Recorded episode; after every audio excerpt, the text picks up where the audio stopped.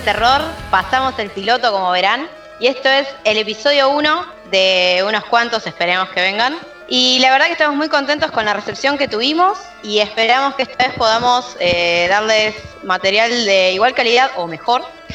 Somos menos esta vez, eh, me acompaña un grupo un poco más reducido, pero creemos que esta vez vamos a ser un poco más ordenados y va a salir todo bien. Bueno, eh, conmigo están el viejo Frank, Franco. ¿Qué tal? Buenas noches, ¿cómo va todo? Va, buenas noches, buenas tardes o buenos días, depende de la hora que estén escuchando el podcast, ¿verdad? totalmente. Eh, Daro Gadea, que siempre nos acompaña. Sí, sí, así es. Hola gente, ¿todo bien? Todo bien por acá. Y eh, bueno, el tío Erwin, eh, Diego Bornot, que un veterano en, este tema del periodismo de juegos, que por suerte volvió al primer capítulo. Y sí, hola a todos, ¿cómo están? Ya estamos listos para arrancar, ¿verdad? Verdad, verdad. Totalmente. Verdad, verdad. Eh, y bueno, como siempre vamos a empezar con novedades, eh, porque tenemos que informar a la gente de, las últimas noticias del, terror y, del género en las últimas semanas. Y bueno, Franco tiene para sobre el retraso del juego de viernes 13. Sí, así es. Bueno, como bien sabrán, el estudio este, GAN Media que estaba en el desarrollo de justamente bueno, de Viernes 13, bueno, lo, decidió retrasar. A, ver, esto como que a priori puede parecer algo malo, yo creo que puede ser una cosa, una cosa buena en contrapartida porque eh, bueno, van a agregar un modo para, un jugador, ¿no? Y según dicen ellos, fue por, por demanda popular, porque recordemos que este juego es, eh, bueno, uno de los tantos, ¿no? Que, que se logra financiar mediante Kickstarter. Así que sí, van a, van a trazarlo de octubre, creo, de este año que iba a salir.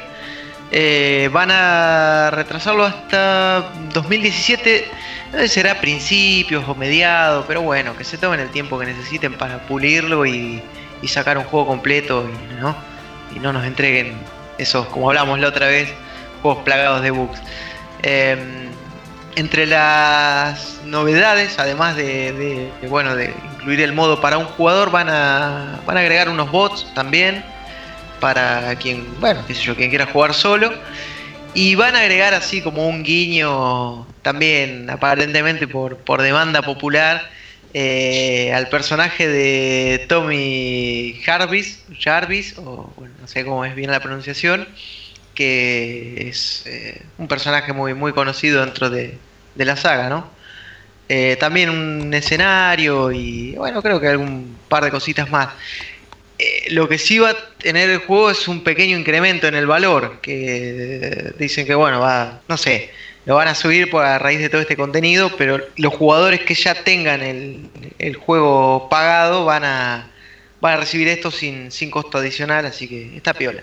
Y está bueno también que te digan, che, mira, el juego va a salir tanto y fin, y no que te digan después que empiecen con los DLC y toda esa historia, aunque convengamos que siendo un juego de viernes 13 va, se me ocurre que va a tener sus sendos DNC, ¿no?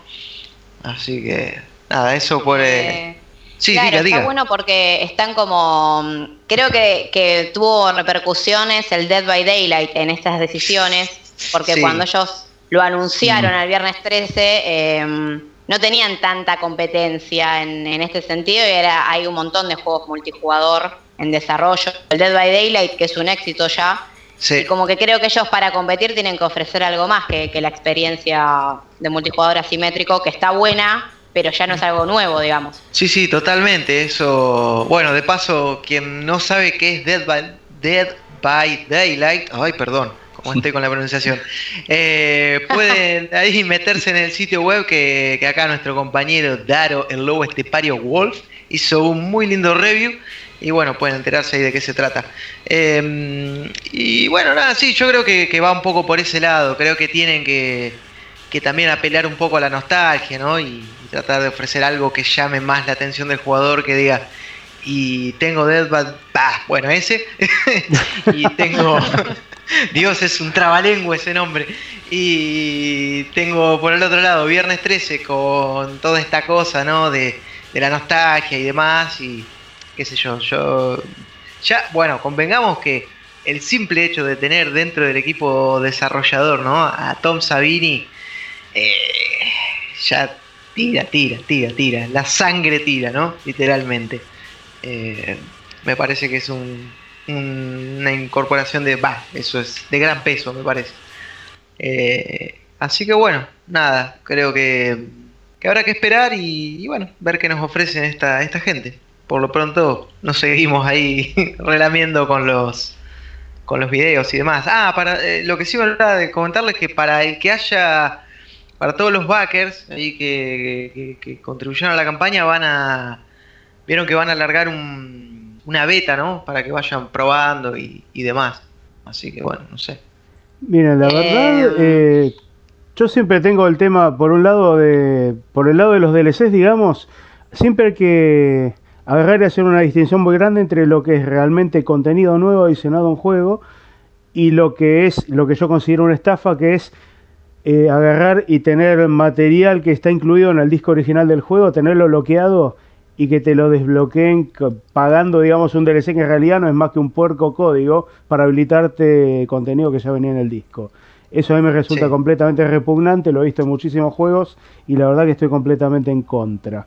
Eso por un lado. Después, del otro, digamos, o sea, respecto del tema de, de, los juegos en Early Access y las betas, todo, toda esta movida que se está dando, digamos, desde que ya se ha hecho tan popular Steam, es que lamentablemente de ese momento para acá eh, siempre nos va a pasar esto de que a los gamers nos usan como, como, como conejillos de indias, por el tema que precisamente somos nosotros mismos quienes con nuestras ansias por jugar cosas nuevas, o por tener cosas nuevas antes que nadie, somos quienes estamos financiando estas movidas de los publishers y en sí de los developers mismos que se aprovechan de nosotros y agarran y nos, nos dan el, nos otorgan por 30 dólares, ponele, el dudoso privilegio de agarrar y hacerles de beta tester gratis. En realidad no es que, son, que es gratis.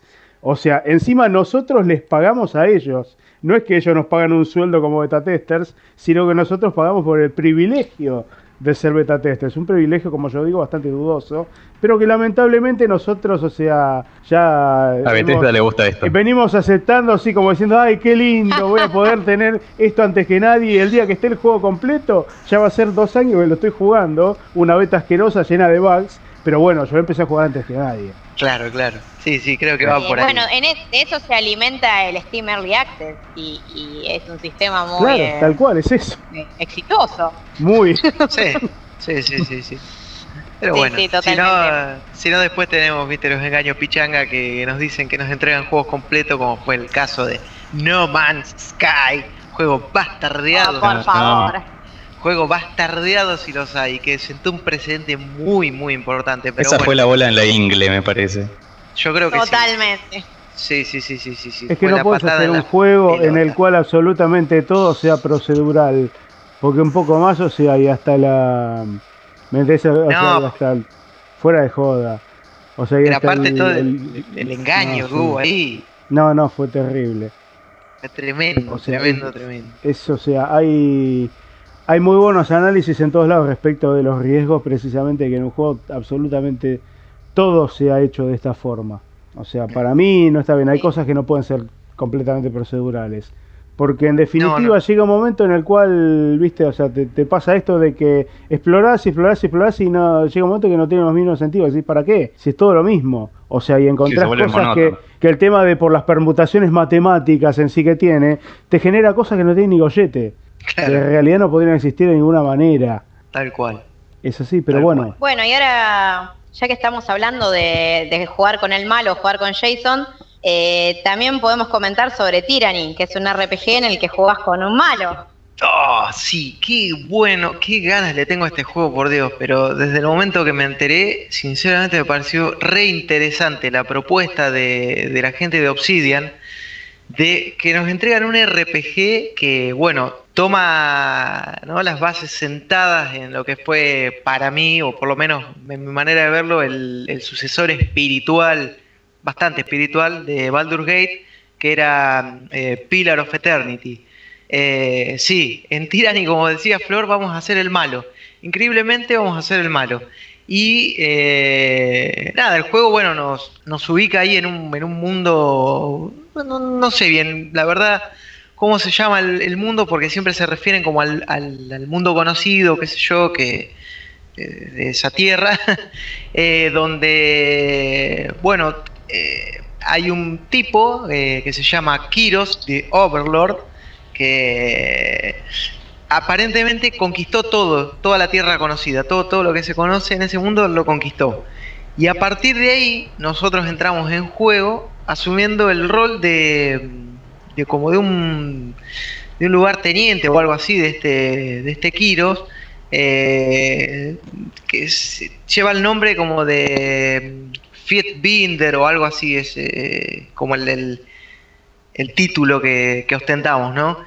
Y bueno, nada, vamos a tener que actuar ahí como, como bien decía, como el malo, bajo, vamos a estar supervisados como por unos eh, arcontes de la justicia.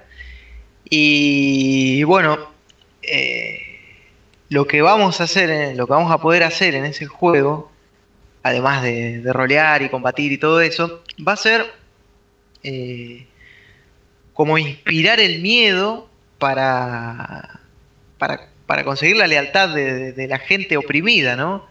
Eh, entonces, bueno, nada, vamos ahí a poder tomar distintas acciones para, para mantener la lealtad y, y, mantener la tierra productiva en pos del, imperio de, de Kiros.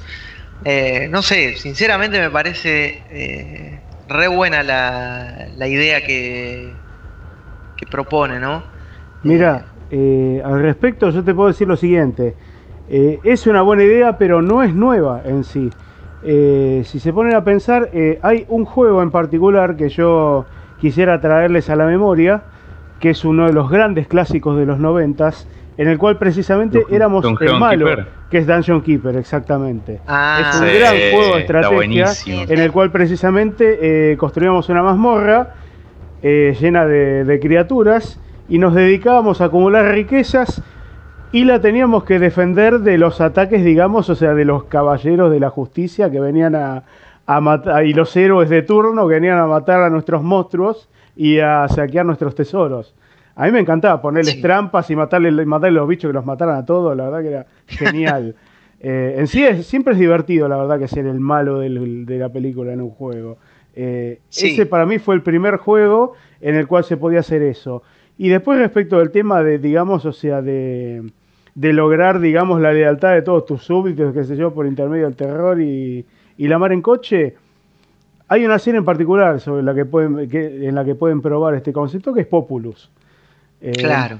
En la serie Populus, bueno, obviamente son juegos viejos, o sea, digamos, los tienen que correr bajo dos box, eh, pero realmente vale la pena ahí que, que exploren el tema, digamos, o sea, de, generar una buena cantidad de, believers, digamos, o sea, de creyentes, ponerlos a orar y llamar en coche para que nos suba el maná y poder descargar todo tipo de desastres sobre, sobre los, eh, los believers del otro Dios, digamos. Eh, es otro ejemplo, digamos, en el cual se puede hacer ese tipo de cosas.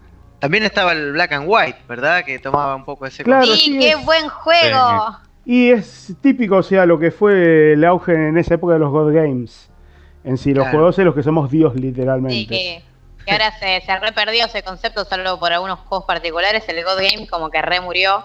Sí. pero eso es más que nada porque Peter Molyneux se dejó de hacer buenos juegos y se dedicó a pavear y a vender humo. Ese es el tema. Él era Mr. Eh, God Game, es así de fácil. Claro, sí, exactamente. Sí, es verdad. Acá, bueno, un poco lo que proponen los, la gente de, Obsidian, ¿no? Es que ellos dicen como que, ¿por qué el jugador tiene que ser débil, ¿no? En un comienzo para sentirse poderoso más adelante.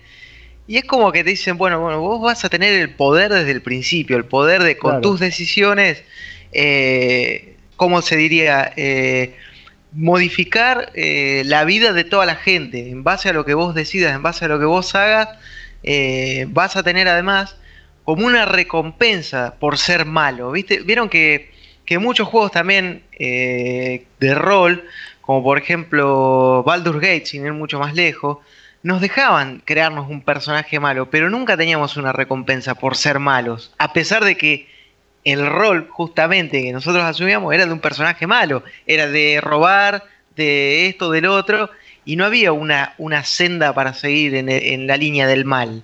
Eso por ahí lo explotó un poco más Fable, ¿no? Que, que nos permitía ser malos también. Ahí y- tenés la manito de bueno. Peter Molinox de vuelta. En Fable, bueno, Claro. precisamente vos podías elegir el camino en sí, podía ser bueno o podía ser malo, y eso afectaba no solo, digamos, o sea, eh, las habilidades que podías llegar a tener, sino también directamente eh, el mundo que te rodeaba, porque afectaba en sí la forma en la cual vos interactuabas con, con todos los NPCs. Claro, Entonces, exactamente. bueno. ¿Te acordás? Eh, claro, dentro de los RPG igual modernos también tenés el, el Age of Decadence que te deja bastante hacerte un camino siendo Sí. malo o siendo tránfuga o jugar Sí. a dos puntas. En Fallout mismo verdad. Eh, podés hacer ese tipo de Fallout, cosas. bueno. Podés- eh, sí, podés tener mal karma y, o sea, te mandás cada una que no pueden ser.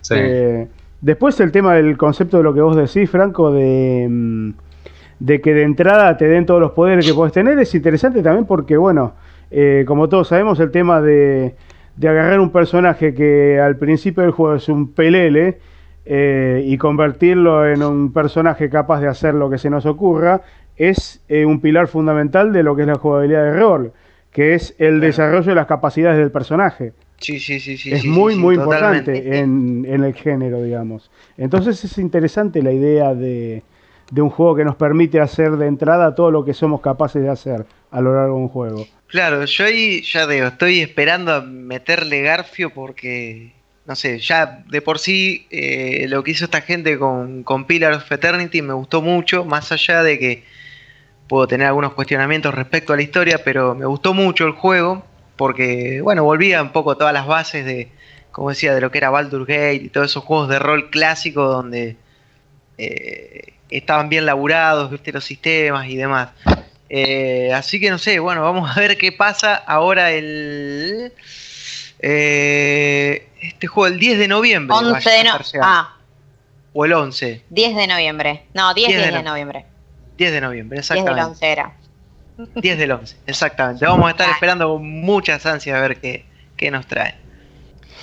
Bueno, y ahora nos vamos a, a un género totalmente distinto y vamos a comentar un poco de Resident Evil 7, Bueno, que, Sí. que nos llegan novedades todas las semanas casi, o cada 10 días algo nuevo Capcom, Capcom nos tira. ah, les tiro un dato. Eh. Resident Evil 7 va a salir el día de mi cumpleaños, 24 de enero.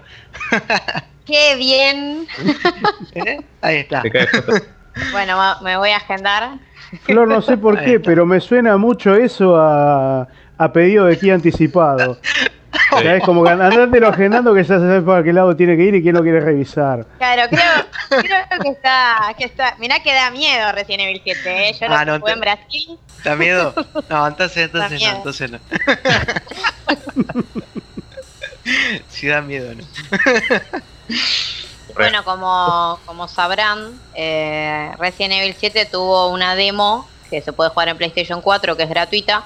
Eh, no se necesita PlayStation Plus. eh, que la demo en cuestión no es el juego en sí, sino que es una como una muestra de lo que puede ser el juego a nivel técnico o atmosférico, pero no es el juego. Eh, esta demo en cuestión, lo que anunciaron eh, esta semana es que va a recibir, antes del lanzamiento del 24 de enero, va a recibir una nueva actualización que no se sabe, o sea, que va a traer porque no dieron detalles, pero a juzgar por el último video que lanzaron en el que se ve eh, cómo el personaje principal abre un baúl de los antiguos baúles de, de los primeros juegos de la saga y el tipo saca una escopeta y también se ve un poco de, de la, del inventario, cómo es y cómo es la administración de armas. Ya se está especulando que tal vez en la última actualización eh, haya combate por fin, porque ni la demo pública, esta que es gratuita, ni la demo, eh, la que se llama Malinterna, que es la que mostraron en Gamescom, eh, Tokyo Game Show y Brasil Game Show, que esa fue una demo cerrada, eh, si bien esa es parte del juego, tampoco tiene combate. Y como Capcom se viene diciendo hace meses que el juego va a tener combate, lo que más estamos esperando es eso, que nos, que nos muestren que es verdad o, o que no nos, que esta vez no, no nos mientan, no nos caguen, como ya vienen haciendo hace bastante, ¿no? Eh, y bueno, eh, también lo que se lo que se anunció es que eh, el juego va a tener, bueno, ya se había anunciado que iba a ser co- eh, compatible con realidad virtual, porque vieron que, que es en primera persona, algo que a mucha gente no le está gustando, pero que es un hecho. Eh, el componente de realidad virtual del juego va, mm, va a ser exclusivo de PlayStation VR para PlayStation 4 eh, por un año. Después de eso, no sé a qué plataformas lo, adaptarán. Yo calculo que, que como sale en PC, se irá para Vive, para Oculus. Eh, pero bueno, como se ve, la, la apuesta de Capcom sigue fiel con la, con la consola que lo iban a hacer, es PlayStation. Y, mm, y bueno, después lo que prometió la gente de Capcom es eh, seguir lanzando esta serie de videos, como el que les comenté, el de la, el de la escopeta en el que se ven los, los baúles. Eh, van a empezar a lanzar así como videos muy cortitos de unos 20 segundos, 30 segundos, en los que van revelando de a poco cómo es la, jugabilidad o, las mecánicas centrales del juego. Eh, prometieron que va a haber, mm, que vuelven las, las hierbas curativas. Eh, también prometieron varios finales, que es algo que, los últimos Resident Evil no han tenido. Los, los primeros sí, pero los últimos no. Y, nada, parece que es, que es un regreso a, las raíces de alguna manera u otra, más allá de que claramente está modernizado y sigue la tendencia de, los juegos de terror en primera persona. Pero bueno, esperar al, al 24 de enero. Eh, sí, hay, hay como un público dividido, ¿no? En torno a lo que es Resident Evil y esta nueva postura de meterse en lo que es primera persona y todo eso, ¿no? Ya de por sí Resident Sí, Evil está- 5 está muy dividió dividido. aguas. Ese es el tema. Sí, ya sí, totalmente. Realmente, el 5 fue el que marcó un antes y un después en ese aspecto. Dividió aguas por completo entre los fanáticos de la saga. O sea, hay mucha Sí, gente que lo a a defiende. me pareció terrible. Sí, Hay mucha gente que lo defiende y mucha gente que lo odia, literalmente. Y yo la verdad que no puedo decir Eh, nada sí. porque lo, lo completé al 100%, tengo todos los logros. Bueno, Ese diste fue- durísimo. Se vistió sí, bien sí. el tío. A pleno. Justo, ¿no? No, che, que no es el único que he terminado, ¿eh? Eh, a ver, ¿sabes que a esta altura no me acuerdo el nombre? Pero terminé en Play 2 eh, el, que, el que podía jugar con una, con una light gun. ¿Cómo era que se llamaba?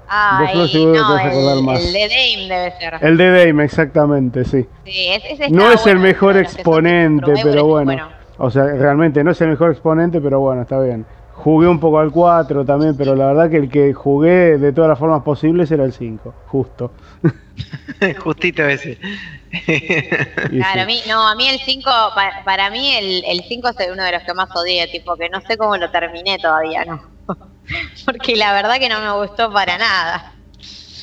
Eh, Había otros estaba malos, bueno ¿eh? jugarlo de multiplayer, eso sí. Claro, fuera de la saga principal, sí, fuera de la saga principal había habido otros que eran más laterales, digamos que eran bastante malos.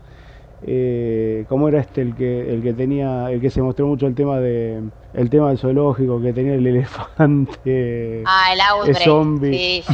sí, eran malos eso fuera de joda Sí, los, los Outbreak eh, Sí, los era Outbreak, complicado jugarlos por lo menos por acá porque se necesitaba tener la PlayStation 2 conectada a internet y, Sí. y no era algo que, de lo que uno gozaba en la época. claro no seguro Cualquiera lo tenía.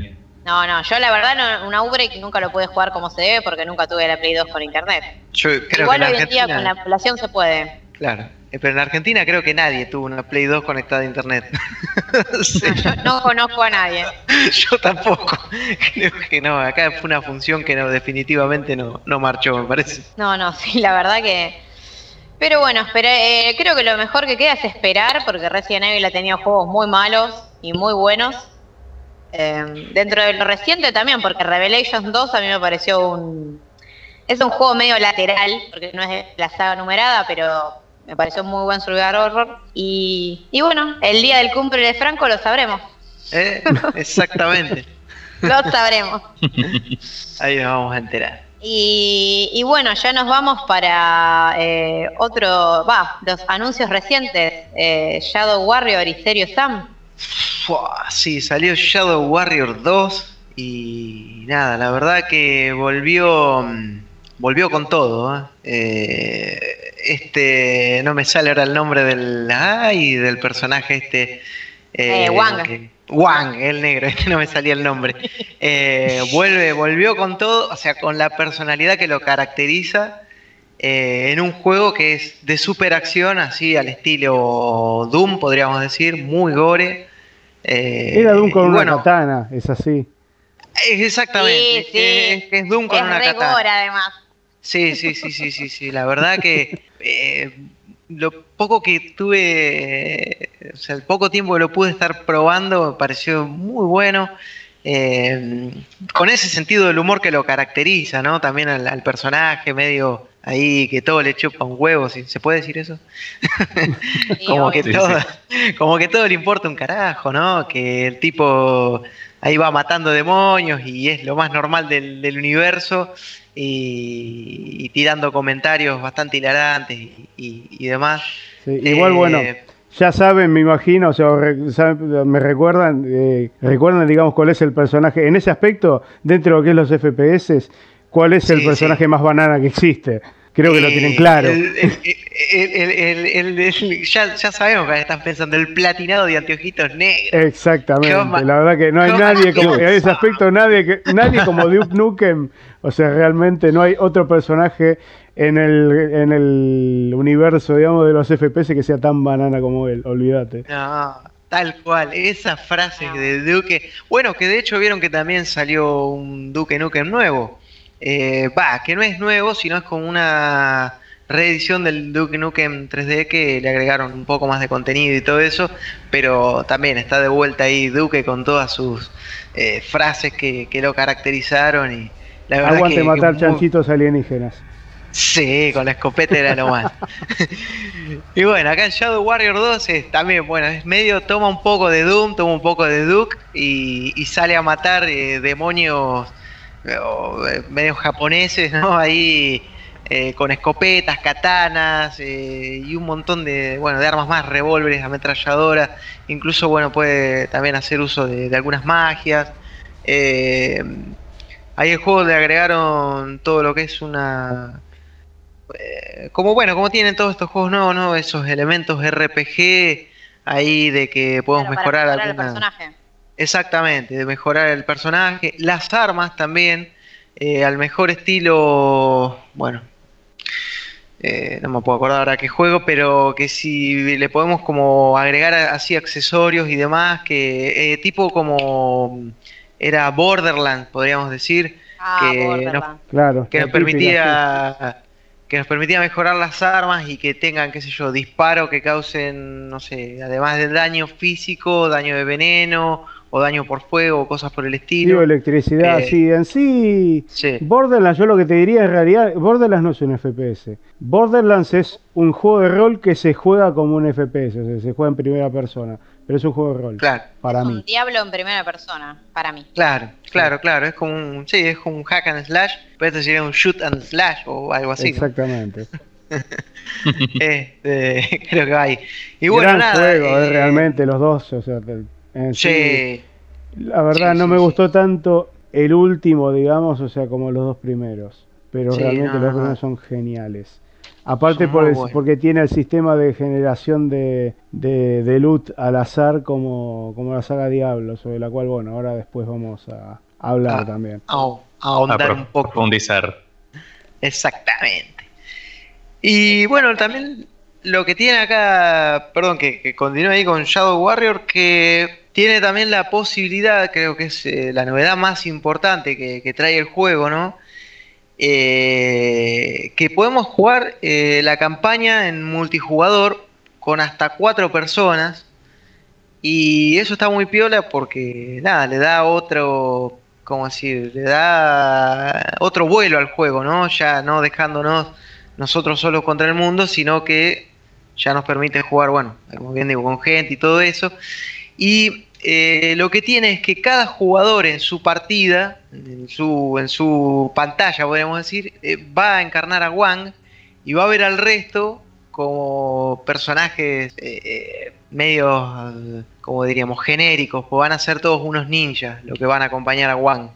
Pero Ah, es como que si jugáramos nosotros cuatro, eh, yo a ustedes los vería como, como tres ninjas, pero en tu partida, Flor, vos por ejemplo, nos vería, vos a mí también me verías como un ninja, lo mismo que a Diego y así, y vos encarnarías ahí el papel de Wang en tu partida. es un toque similar a- al Dying Light, que, que en el modo campaña, o sea, se juega, es cooperativo de A4, El tema es que yo jugaría con tres más, pero los tres restantes los ves como una copia del personaje principal, que es un Claro. poco más eh, precario de alguna manera, pero Claro. mm, el, el progreso en la campaña avanza para vos y lo- el que hostea, digamos, y los demás como que son los que ayudan. Sí, sí, sí, sí, sí. Algo así, claro, exactamente. Sería algo así.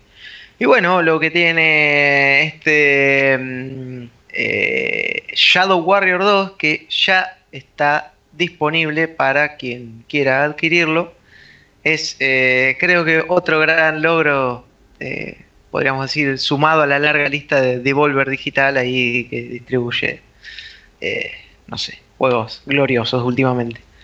Así que, bueno, métanle mano que no se van a arrepentir. Ah, y Flor nos debe un review de ese juego que, Sí, no sé, yo les debo muchas cosas, claro, claro. No sé, pero no sí. sé cuándo, cuándo lo va a estar haciendo, pero, pero ténganle fe que algún día va a llegar, ¿eh? Va, va a salir, es, es mejor esperar Tarde, algo bueno seguro. que... Claro, Tal cual. exactamente. Tal cual, tal cual. Así que bueno. Eh, Y, y bueno, ahí estamos con los FPS o, o- o faltaba algo más. Sí, creo que no, nos ibas a de- hablar algo de Sirius Sam también.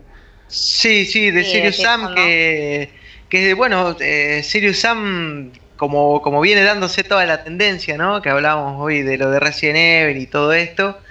Eh, Sirius Sam dijo, ¿por qué no? ¿Por qué Resident Evil y yo no? Yo también me voy al VR. Sirius Sam se va a la realidad virtual, ¿no? También con todo su frenetismo y toda su, su velocidad y sangre y explosiones y cantidades enormes de enemigos. Bueno, todo eso va a estar llegando también a, al VR. El juego eh, ya está también disponible, pero en los que hablamos hoy en el Early Access de Steam. Y bueno, por el momento solo funciona con. ¿Cómo es? Con lo que es el HTC Vive. Y luego va a expandirse a lo que sería el Oculus Rift y Oculus Touch. ¿no? Eh, y bueno, acá en lo que es el, en este Sirius Sam eh, VR, que se llama eh, Sirius Sam VR The Last Hope. eh, bueno, como bien sabrán, vamos a, a encarnar a este, este tipo, este bastante peculiar también, que tiene mucho de Duke Nukem, ¿no? En su actitud. Y vamos a tener que, enfrentar a oleadas, a hordas de enemigos. Bueno, en un montón de escenarios y vamos a poder usar eh, también armas, las conocidas, armas nuevas, motosierras.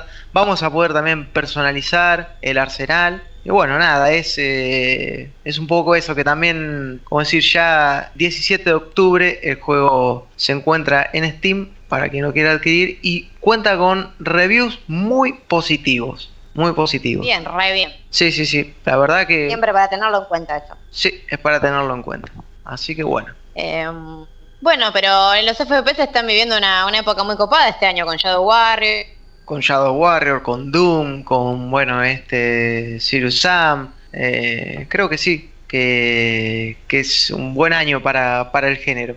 Seguro ya el hecho de que salga un nuevo Doom ya alcanza y sobra para que sea considerado un gran año a nivel FPS. Sí, sí, totalmente. Sí, obviamente. Totalmente, totalmente. Así que, bueno, nada. Y después, eh, respecto a eso, bueno, y lo último que, que les podría contar, que también es de un FPS que, que está a punto de salir ahora en 2017, es un logro eh, por el hecho de que hay tantos, como sabrán, tantos, tantos proyectos que quedan ahí muertos en lo que es Kickstarter.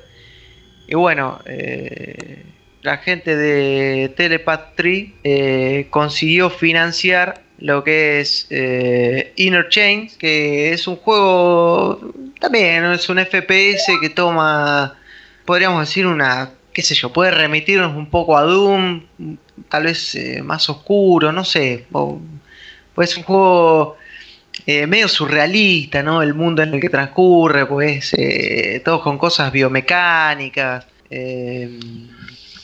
y así. Eh, sí, con todas cosas Ya biomecánicas. regresé, volví de los muertos. ya regresé, volvió de bien. entre los muertos. Eh, les, estaba, les estaba hablando un poquito de, de Inner Chains, acá de este juego que, que si bien no, no viene a revolucionar el género, digo que fue un gran mérito que se pudo financiar mediante Kickstarter. Y bueno, nada, que eso ya puede considerarse todo un logro, contar con el apoyo de la gente porque ya garantiza que, que va a tener varios seguidores. Y bueno, nada, el juego vamos a poder usar ahí armas tipo que no sé, que se van a como a mimetizar con el personaje, son como muy todo biomecánicos eh, y vamos, bueno, vamos a tener que explorar un mundo ahí muy, muy tenebroso, muy siniestro, eh, combatiendo contra todo bicharraco que se nos, que se nos acerque. No, no es un juego que, qué sé yo, que, destaque, pero habrá que ver cuando salga eh, en 2017 qué, qué, nos ofrece, ¿verdad? Claro, yo lo que les iba a decir es, eh, para quienes no están familiarizados con el concepto de la biomecánica, eh, es un concepto, digamos, que se, se ha empleado hasta el hartazgo en todo lo que, lo que tiene que ver con la saga Alien. O sea, tanto, digamos, con, con las películas, digamos, en sí, como todo con el universo de Alien. O sea, el concepto de, la biomecánica implica que todo lo que es mecánico parece, mm, eh, parece, digamos, o sea, biológico y todo lo que es biológico parece mecánico. Por eso es que, por ejemplo, el alien precisamente, eh, pese a ser un animal obviamente, eh, tiene partes que parecen mecánicas. Ustedes habrán visto precisamente que los músculos parecen como caños, eh, ese tipo de cosas. Y en todo lo que es, digamos, la, la, nave, digamos, o sea, que ya está contaminada por, por, los alienígenas, se ven muchas cosas que parecen biológicas en sí, las paredes cubiertas de la, de la baba alien, digamos, eh, y todo ese tipo de cosas, ¿no? O sea, es el concepto implica en sí que se confunden los conceptos, lo que es mecánico con lo que es biológico, precisamente, y una cosa asemeja a la otra. Es un concepto muy interesante a nivel estética. Eh, claro, el juego, bueno, toma, toma eso, exactamente ahí la, creo que fue una, la, descripción que da en el clavo, no, no podía encontrar las palabras para describir eh, lo que el juego propone y que es exactamente eso, es como que el mundo en el que se va a desarrollar es ahí como una, como una cosa que quedó flotando en el espacio, ¿no? Como una, una roca, qué sé yo, y que al no tener, eh, al no intervenir el, humano en todo eso, la naturaleza se fue adaptando como a esas condiciones eh, y fue, eh, se fue mimetizando con lo que es la, tecnología, bien, como bien decías vos, Diego, dando vida a seres así, biomecánicos. Y como que también la, todo lo que es la, tecnología, todos los artefactos y todo fueron sufriendo como una especie de simbiosis ahí y, como que va a ser eh, es muy difícil en este mundo discernir qué es lo que está vivo de qué es lo que está muerto no ya que es eh, que todo está, ahí como enlazado. Claro el, el, el, concepto es bastante novedoso y la ambientación porque no es algo que uno vea tanto en, y menos en un FPS, los FPS son, son bastante más, más acotados a, algunas estéticas. Me hace acordar un poco a este que hace poco creo que había pasado el, el Green Light ahí en Steam, que de hecho tuvimos una nota en el sitio, pero no recuerdo, Scree o algo así, puede ser. Eh, ahora no me, no me rebota, no me suena.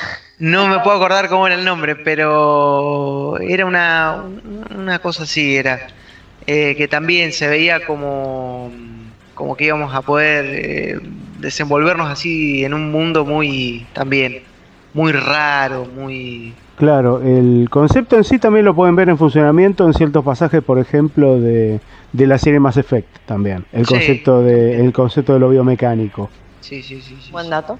Buen dato. Eh, bueno, ahora vamos al no puedo spoilear, un cachito de los videojuegos. No, no, no, no, porque además Mass Effect es una saga que te la spoileas. No, por eso mismo, sí, sí. Me llegó con un poquito de delay tu respuesta, pero sí, eso es lo que les iba a decir. No les voy a contar en qué partes, o sea, es que se, se emplea el concepto de audio mecánico, la tienen que jugar la saga. Ahí, me, ahí me apareció se va a sumar a la charla. Hola. Hola, hola. ¿Se me oye? Hola, Nael. Qué bárbaro. Hola, Nael. Hola, hola. Te escucha bien. Ah, sí, es más, tu, aparición, digamos que coincidió con, con FX, tuvo unos efectos especiales alrededor, o sea, de sonido y qué sé Es yo. como, una, una, una como si te hubieran invocado y hubieras pasado a través de un portal, por ejemplo. Así. Pues se sintió así un ruido, exactamente, apareció creo que por uno de esos portales de, de Portal ahí, no sé, salió de, de algún lugar. Un portal demoníaco, un portal angelical. Ah, no sé, depende de tu comportamiento, lo vamos Ninguno a- de nosotros a puede salir de un determinar. portal angelical. Ah, es demoníaco, entonces, ya lo sé.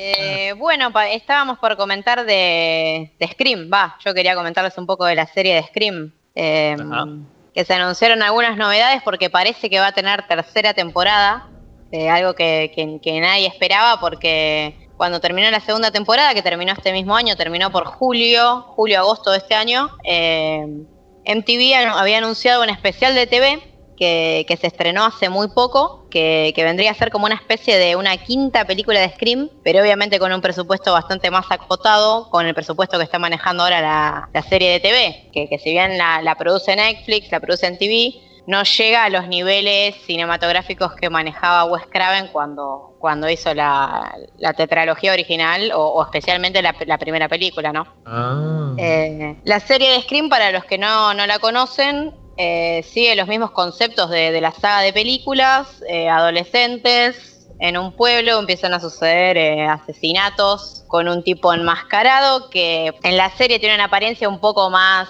lubre o más siniestra y no tan graciosa, por decirlo de alguna manera. Vieron que al, a- al asesino de Scream le hicieron la parodia en Scary Movie porque el tipo daba un poco de risa. Sí, por la Sí, careta. era, era bizarro. Sí, la careta blanca bizarro. con la bizarro. sonrisa en negro, sí. Bueno, Bueno, la, serie, eh, la nueva máscara es totalmente siniestra, eh, no, no transmite esa risa, pero la risa viene por otros lados porque la serie tiene actores un poco más pobres y, y las situaciones son más adolescentes y un poco más taradas, así que el lado de cine B está todavía sigue ahí. Buah.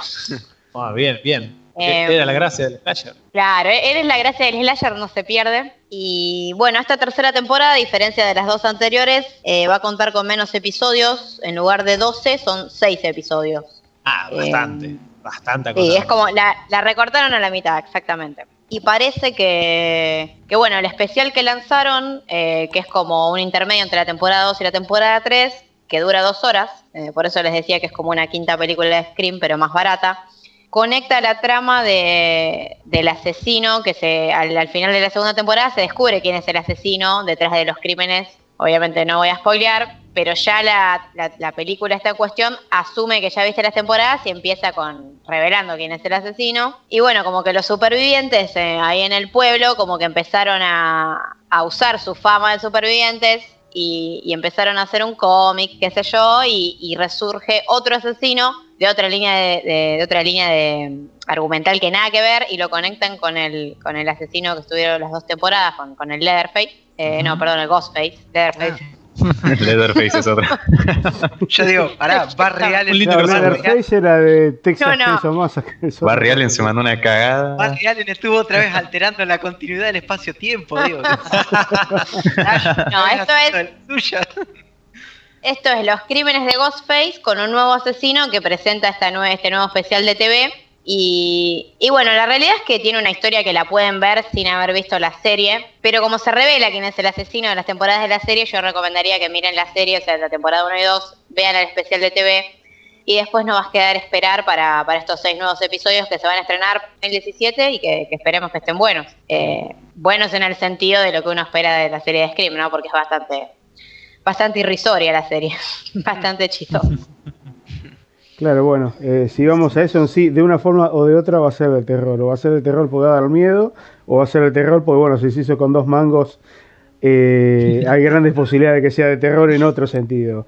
Eh, y, Claro. bueno, y hablando, hablando de eso, bueno, Como el podcast creo- de terror. Sí, bueno.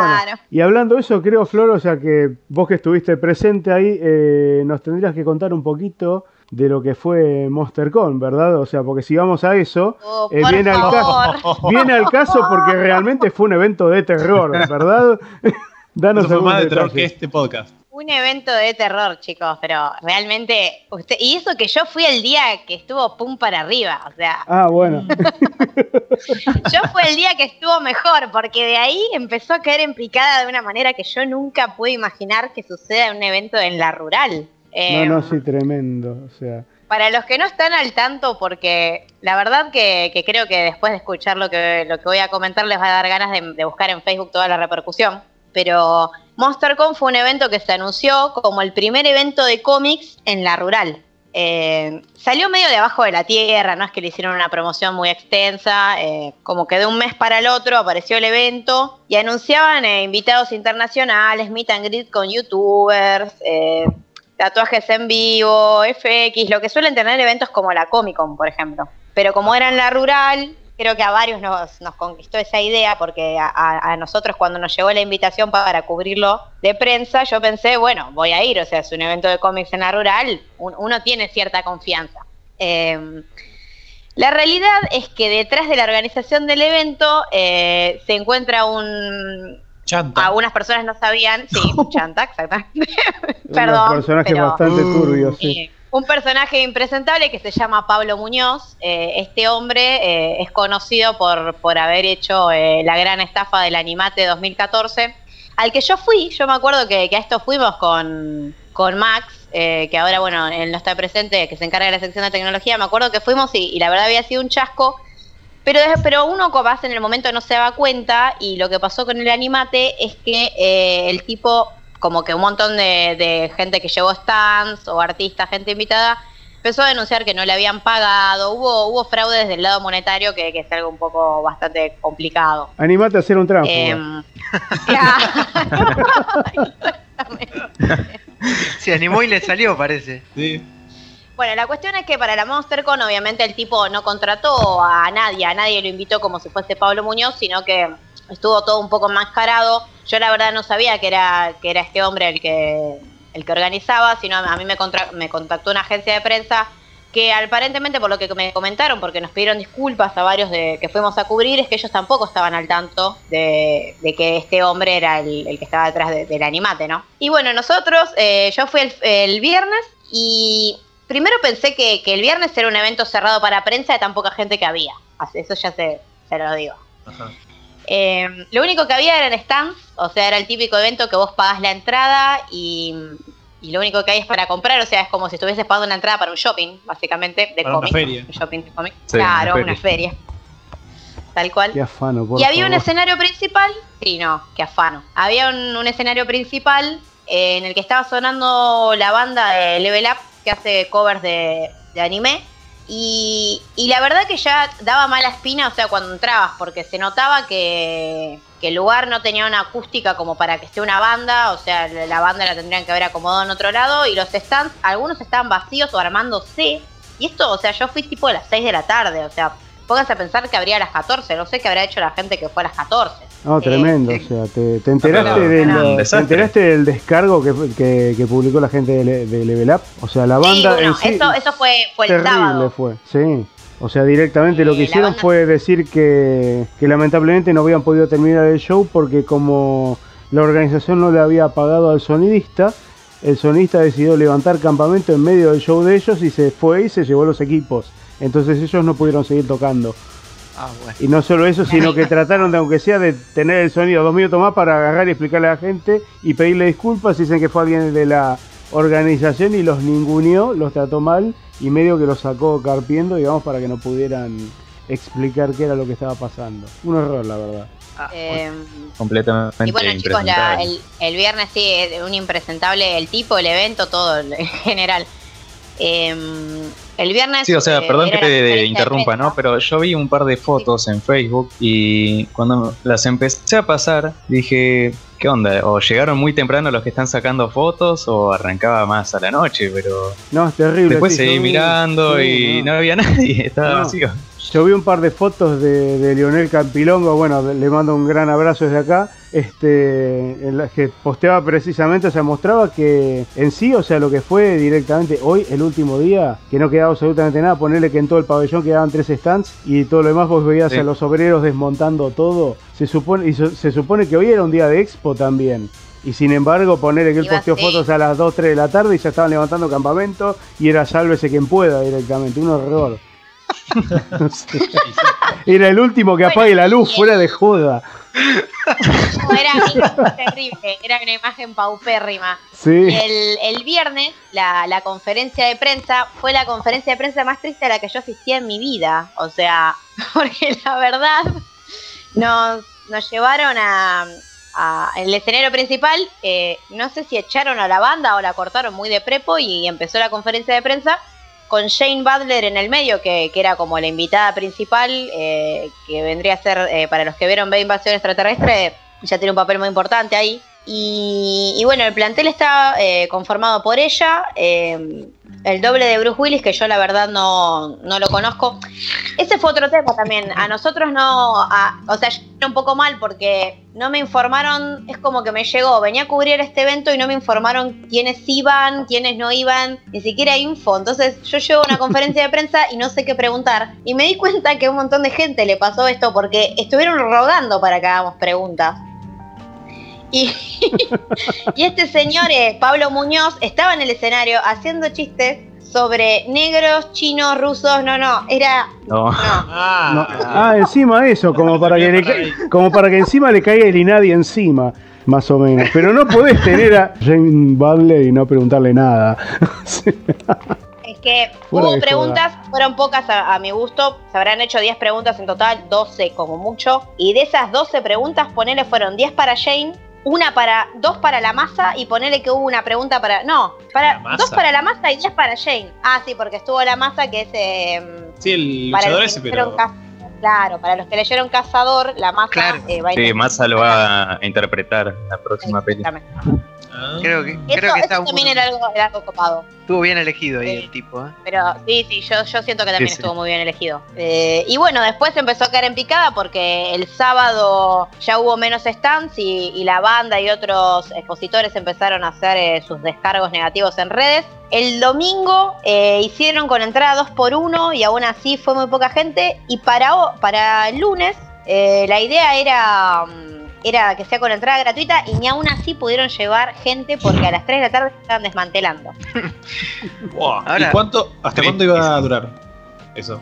Eh, cuatro días, era eh, viernes, sábado, domingo y lunes. Y el Ah. viernes, que fue el día de prensa, entre comillas, eh, fue el día más pum para arriba y fíjense que, que todos estábamos como desconcertados porque no había nadie. Yo no quiero ni imaginar a la pobre gente que fue el fin de semana. Sí, que pagaron y todo. O sea, dicen aparte que en sí varios de los expositores al organizador lo querían matar directamente. Gente que pagó ponerle 15, 18 mil pesos por un stand y no vendieron absolutamente nada.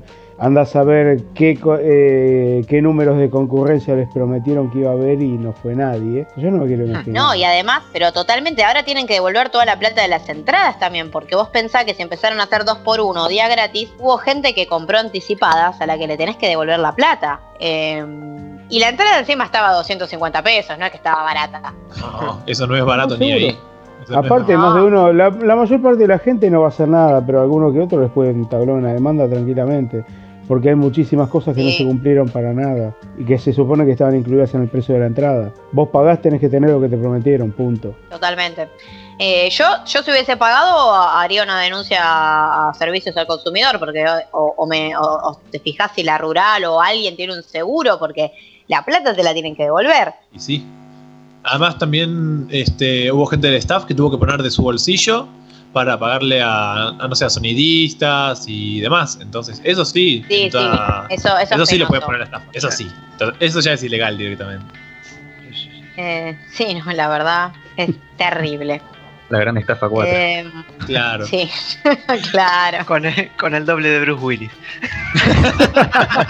Bueno, Y la masa. La masa. Oh, qué buena película. Pero ahora, chicos, posta, el doble de Bruce Willis, si no te dicen, te lo comes porque es, igual, es igual, te lo Igual. comí. O sea, yo lo tuve Ah, sí. delante, puede Igual. ser, no me podrías creer. Yo cuando, cuando lo vi un día, me acuerdo que lo crucé una vuelta en la Comic Con y por ahí escucho así que el chabón hablaba Y no, pero hoy vine a visitar, hoy no vine luqueado. Y lo mirabas y vos decís, pero no necesitas look, hermano, sos Bruce Willis, ya está. O sea, y cuando lo vi luqueado, el tipo lo único que tenía era una camisa más sucia, así, medio rota y un poquito de sangre que se había pintado. Sí, de, matar cuatro. Claro, es Estaba igual. viendo a Comic Con y sí, es, o sea, impresionante, o sea, es un golpe fuerte, así a simple vista. Sí, sí, posta, que es increíble, es increíble. Un saludo para el doble de Bruce Willis que seguro nos está escuchando. Y para la masa, que son para- Y Sí, para la masa Masa, sí. Para la masa. Y para Jane Badler, Para Para. Jane, para Jane, por favor. también. Una divina Oh, se- Seguro. La verdad que la piloteó re bien en esa conferencia de prensa, toda la onda, todo, todo el carisma, un- una mujer muy, muy respetable y muy, sí, no, la verdad que fue el centro del evento, eso sí. Sí, sí. Y Sí, la verdad que si no decir algo, o sea, exposiciones que tengan que ver con cómics, eh, yo creo que bueno, dejando de lado el tema de la distancia, Crack Bamboo no hay con qué darle. Sí, esa es Sí. mortal. ¿no? Esa es la Las mejor de tengo- Argentina directamente. Comparado, digamos que comparado con esto, eh, bueno, es como decir, bueno, a la San- es, es la San Diego Comic Con directamente, olvídate. Claro. Carmen, eh, qué pena que no está Gillo porque este año Gillo fue a dar una vuelta, sacó un par de fotos para, para nosotros en, en, en la Crack Baboon, pero a mí me encantaría ir, yo nunca fui todavía. Vamos a tener que ir. Sí, van a tener que- Vamos a tener que ir. Bueno, y pasamos a, a la última parte de este bloque que, que está relacionado con, con más novedades porque parece que parece que se viene un Diablo 4. Eso se rumorea. Mm. Rumores, Parece, rumores. parece. Habrá que Algo de Diablo hay. Algo, algo nuevo de Diablo se viene. Y la Sí, BlizzCon, que es eh, los primeros días de noviembre, eh, parece que va a traer la, la verdad a todo esto, pero no sé cómo lo ven ustedes. A a mí me parece que, La que más verdad, que un 4 no, es no. una remasterización. No, precisamente. eh, es muy poco tiempo después del 3. eh, al 3 incluso hasta hace muy poco tiempo atrás todavía le estaban agregando contenido. Yo francamente me la juego muchísimo más porque sea una remasterización del 1 y el 2. Teniendo en cuenta... Eh, yo había visto en páginas alemanas de juegos que sí estaban especulando que va a ser más una remasterización en realidad, porque ya de por sí la página, bueno, la página que me direccionaba la de estos chicos que en algún momento en el próximo podcast aviso quiénes son, eh, la- el mismo link decía www.diablohd.com y bueno, toda una extensión. Para mí va a ser nada más que una remasterización y bueno, nada más. Es Diablo, o sea, un poco de respeto, muchachos. Eh, toma mi dinero, maldita remasterización, toma mi dinero. Sí. Además, yo había leído como que en el 3 cambiaron un poco la historia del 1. Este, o sea, los, pro- los protagonistas de- del primero son. eh, ya se sabe quiénes son, no son unos an- anónimos. eh. entonces creo que va- van a hacer, un- no sé si un remake, sino como una especie de relanzar la historia, creo. Una cosa así. Sí, en sí, bueno, los personajes del 3 son prácticamente los mismos del 1. Los que quedan, digamos. Este, y bueno, si, si vemos eso, bueno, les puedo contar un poquito, digamos, cómo... Sí, sí, ¿Cómo eh, contanos más o menos de la saga. Ilumínenos, maestro. Bien, este, en sí, eh, el Diablo original salió en 1996 y les diría que fue el juego que, que inventó el subgénero de, del, juego de rol de Hack and Slash. O sea, hasta ahí eh, teníamos muchísimos juegos de rol ya de por sí, pero el género estaba más dado por el lado de la exploración en sí y de, de completar eh, misiones que tenían que ver en sí con conseguir cosas, digamos, con, o sea, había muchísimo de lo, de lo que era fetch quests, o sea, y descubrir misterios, etcétera, etcétera, mucha exploración. En cambio acá, claro, eh, el, el Diablo original lo que hace es desechar por completo prácticamente lo que es eh, en sí la parte de la historia y dedicarse pura y exclusivamente a la acción. O sea, es un juego en el cual eh, el tema del- de la historia en sí o las misiones son una mera excusa para bajar a un dungeon y empezar a los hachazos con los bichos. Y lo que tiene de interesante es precisamente que con esto lo que incorporó es el concepto de kill and reward, que es importantísimo en lo que es eh, la historia de, los videojuegos en sí. O sea, es directamente mato y obtengo la recompensa en el momento, porque literalmente nosotros machacábamos cabezas de demonios y caían las monedas de oro al piso. era así de fácil. Nunca antes había habido eso en un juego. Era ir, conseguir una cosita, volver al que nos había asignado la misión, cobrar nuestra recompensa, qué sé yo. Acá, en cambio, es vamos, matamos y juntamos las monedas. Eh, y en sí, eh, lo que incorporó el Diablo original, en sí es, aparte del tema de este concepto, eh, digamos, o incorporó un sistema muy, pero muy bien pensado de recompensas, o sea, porque tenía un sistema de generación de ítems que era único hasta ese momento, porque los ítems se generaban al azar. Cada tipo de ítem, eh, digamos, ya fuera, qué sé yo, o sea, o partes de una coraza o un tipo de arma, que podían ser, o sea, había de todo, había hachas, cuchillos, espadas, o sea, eh, había staffs mágicos, o sea, lo que quieran cada, tipo de, ítem lo que tenía era un nombre principal y tenía un, prefijo y un sufijo, que eran los que modificaban las propiedades de ese ítem. Entonces cada ítem, por ejemplo, podía ser el staff fuerte de la tormenta, por ejemplo. Entonces no solo que era un staff, sino que el, prefijo, digamos, o sea, eh, fuerte indicaba que causaba más daño y el de la tormenta, digamos, el sufijo de la tormenta indicaba que eh, tenía daño eléctrico, por ejemplo. Esa es una de miles y miles de combinaciones que tenía el sistema de, creación de ítems que catalogaba a los, al loot, digamos, de acuerdo, eh, o sea, con una rareza que se daba de acuerdo a códigos de colores. O sea, no solo a los nombres, sino que el color del nombre del ítem que aparecía cuando el ítem quedaba tirado en el piso, cuando matabas a un bicho y largaba, en vez de largar monedas de oro, largaba un ítem el nombre podía tener diferentes colores y eso es lo que nos daba la rareza del ítem, desde lo más común hasta los ítems legendarios. Eh, que obviamente. de color verde. Claro, había, en realidad había de color, verde. había de color azul, había de color naranja o amarillo. Este, sí, y dorado. Sí, exactamente. Y eso es lo que nos daba la rareza del ítem.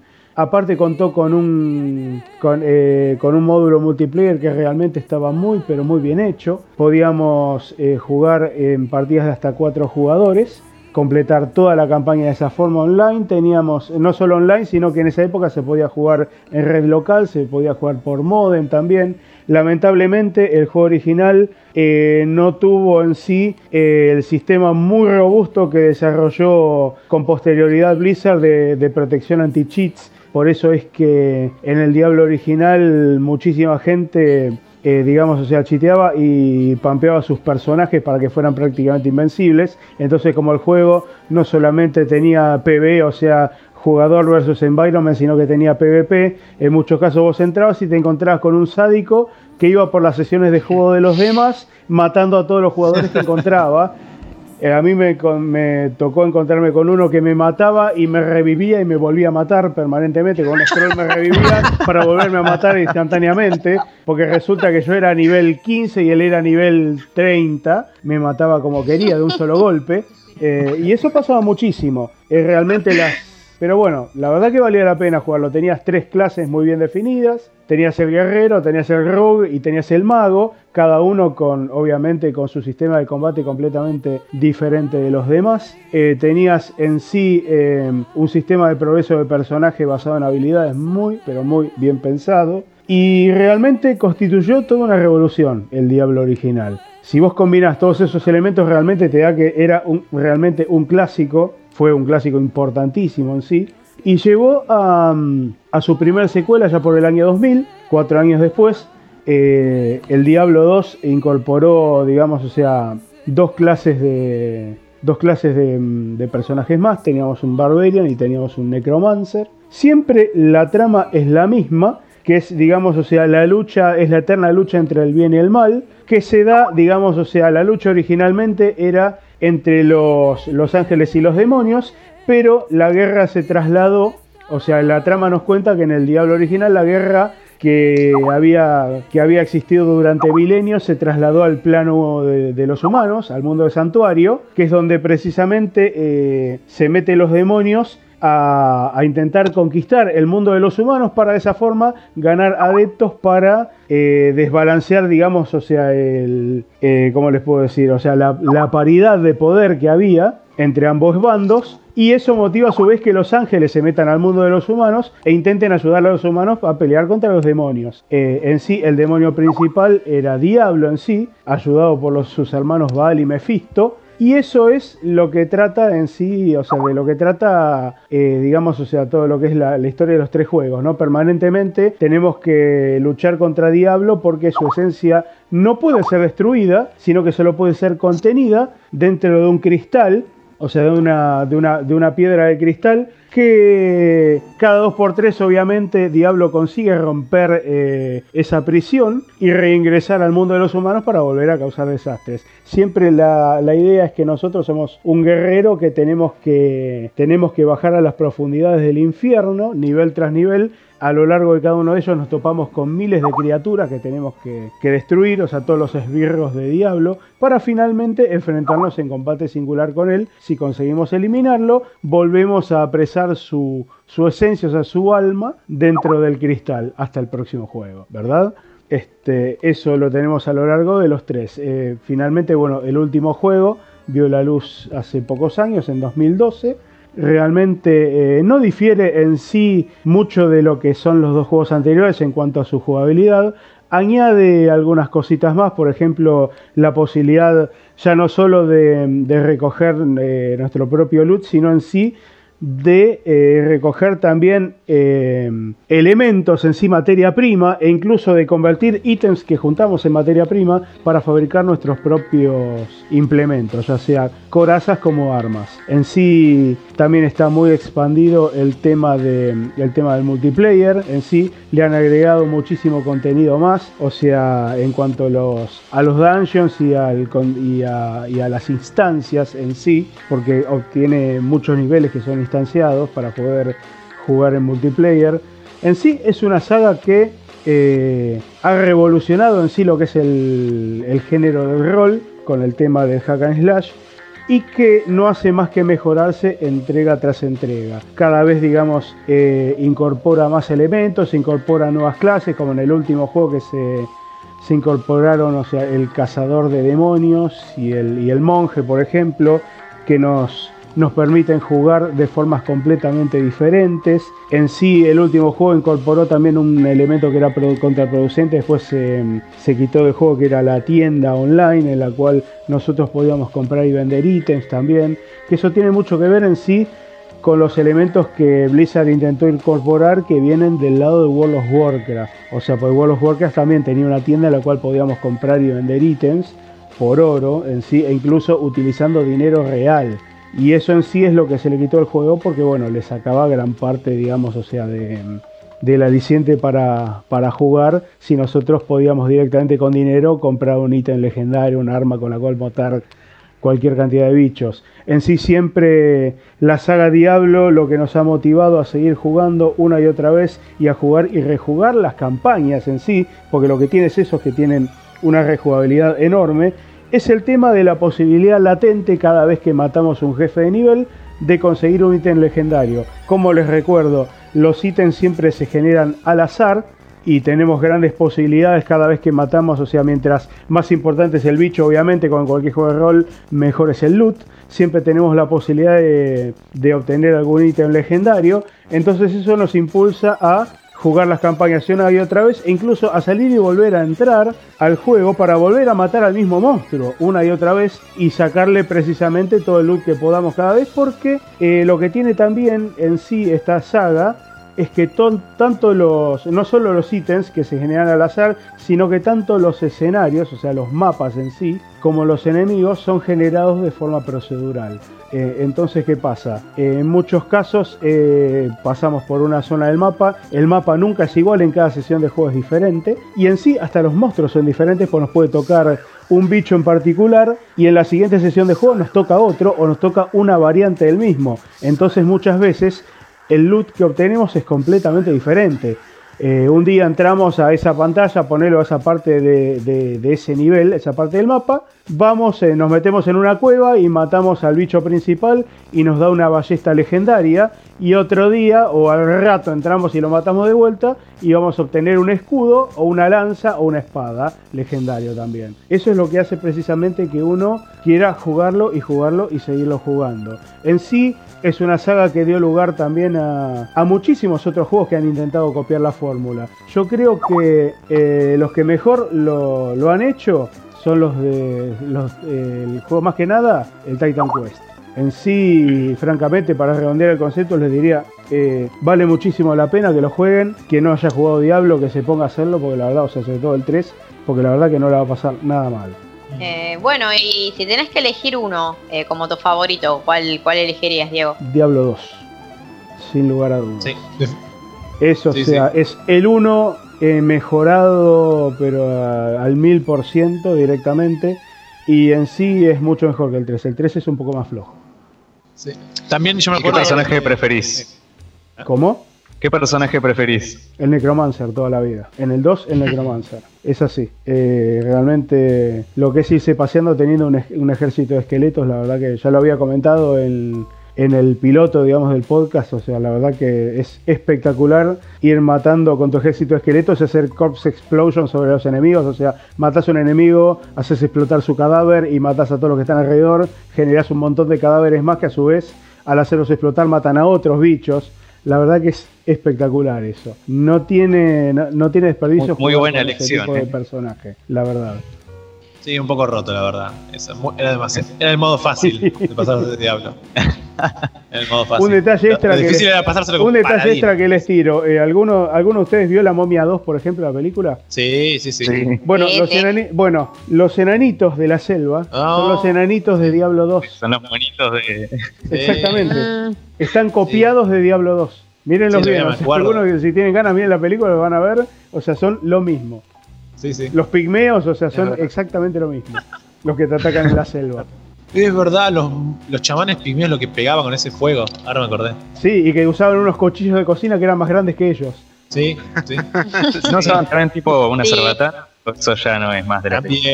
Una cerbatana que casi no, no pegaba, era muy difícil que Sí, te sí, pegue. sí, no, eso después nada. tenía, sí, tenías el chamán que te tiraba con fuego y te mataba, o sea, pero te sacaba la mitad de la energía. Instantáneo. Terrible. Te, Sí. te sacaba la mitad, pues decías, ¿qué pasó? Todavía no le pegué. Sí, sí, sí. Bueno, eh, bueno, sí. creo que, que con esto cerramos el, el bloque dale. para, para pasar al, al segundo que, que capaz tiene me- menos, menos diversidad de contenido, pero, pero bueno. Eh, va a sonar Manchester y nos vemos en unos minutitos.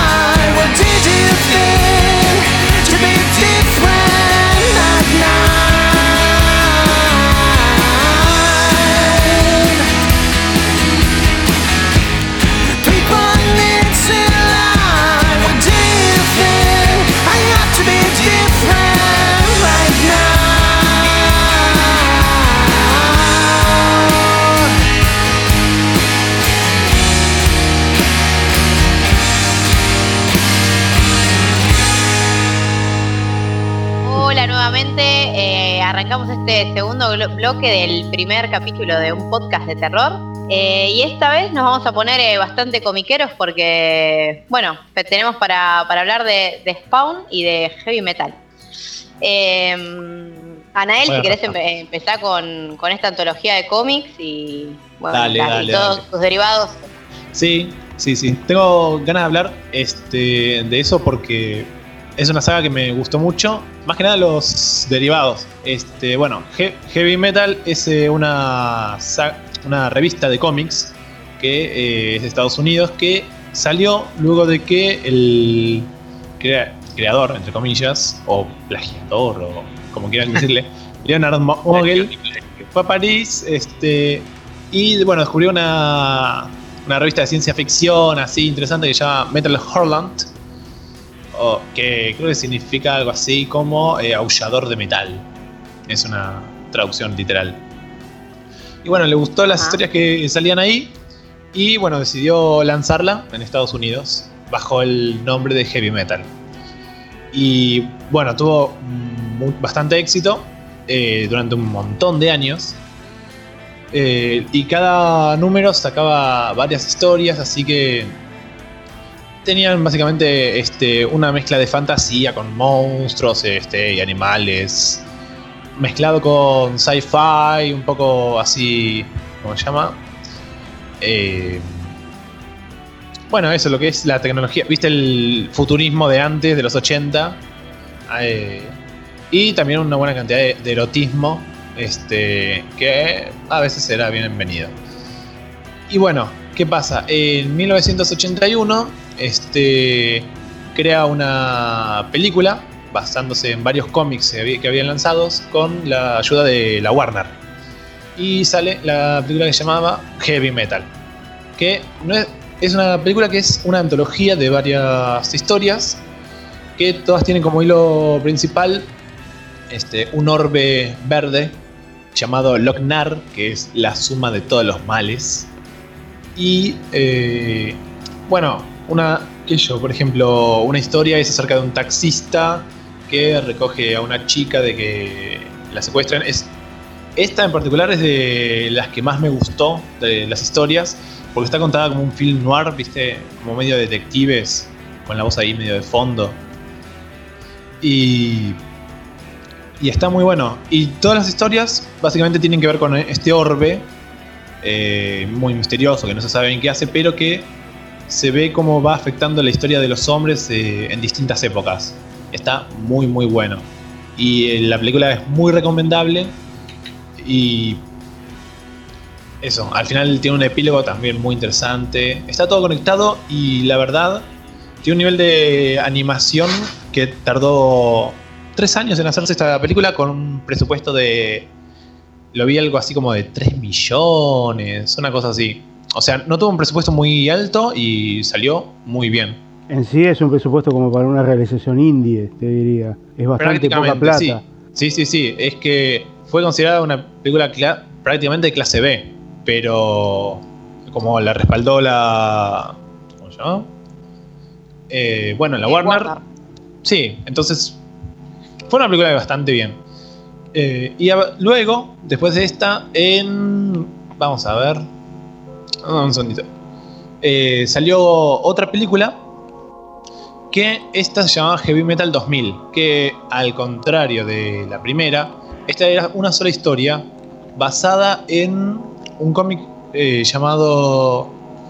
Ah, ahora me olvidé. Ah, ahí está, The Melting Pot, eh, que fue creado por, escrito por Kevin Eastman, que era la mujer de Kevin Eastman era la actriz de, de cine de clase B, eh, Julie Strain. Este, que era bastante famosa por hacer. em, por tener una página así, digamos, erótica al estilo Emanuel, etc. Ujú. Pero bueno, agarró y ella usaron su cuerpo, digamos, para crear a la protagonista principal que se ll- llama Julie. Eh, no sé, parece que en el nombre no le, no le buscaron mucha originalidad. Le pusieron Julie igual que la actriz. Eh, Bueno, bueno, eso. Pero eh, bueno, es una película que a mí me gustó mucho también, que es que hay un, hubo una, en un planeta una raza que llaman los Aracasians, que encontraron una fuente cuyo poder era que el agua que tomaban este, los hacían mortales directamente. Entonces crearon un imperio y este, básicamente conquistaron todo el universo. Y bueno, ¿qué pasa? Eh, bueno, no. Ah, sí, porque la, eh, la llave a la fuente en un momento se perdió. Porque hubo una revolución, etcétera. Entonces la cerraron y todos murieron. Bueno, ¿qué pasa? Al día de hoy, este, hay unos, unos mineros cavando y encuentran la llave. ¿Qué pasa con esta llave?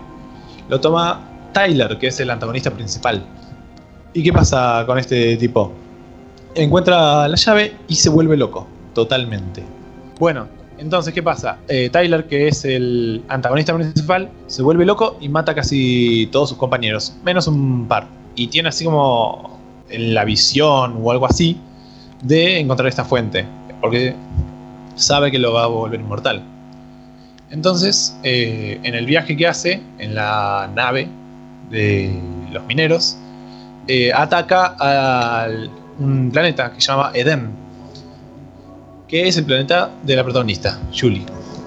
¿Qué pasa? El- a- las venas de la gente que vivía en este planeta corría un líquido que hace inmortal a la gente, parecido a... ¿Cómo se llama?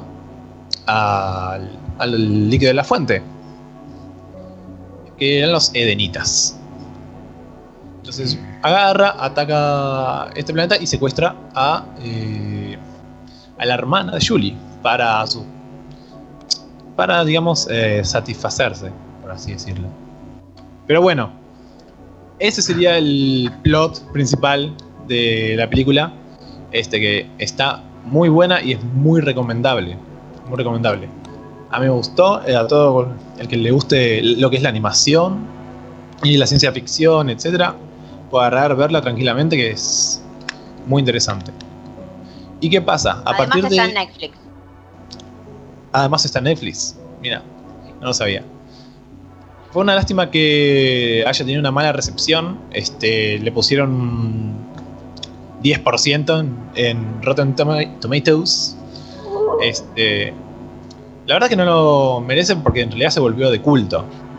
Este, inclusive tiene a una persona como Billy Idol haciendo uno de los eh, personajes principales. Uy, qué. Este, voz. Ay, Sí, qué sí. bien. Sí, sí, sí. Este, y la traga es muy interesante, es muy interesante. ¿Prestó algún bueno, tema? a partir ¿O es solamente ¿Cómo? la actuación? ¿Pre- ¿Prestó algún tema o es solamente la actuación? eh, estoy casi seguro que prestó algún tema. Igual la película tiene banda de sonora, banda sonora original. Este, pero eso. Igual lo que no sé si la música hace un tiempo que no, no veo esta película, pero sí tiene una banda sonora interesante. ¿Y cuál es la gracia de esto? Que luego Ritual Entertainment eh, en el 2000 sacó una especie de secuela llamada Heavy Metal uh, Fuck You FAKK2 Sí, me acuerdo. que es eh, un videojuego en tercera persona muy al estilo Tomb Raider, pero este, más enfocado a la acción y no tanto a la exploración.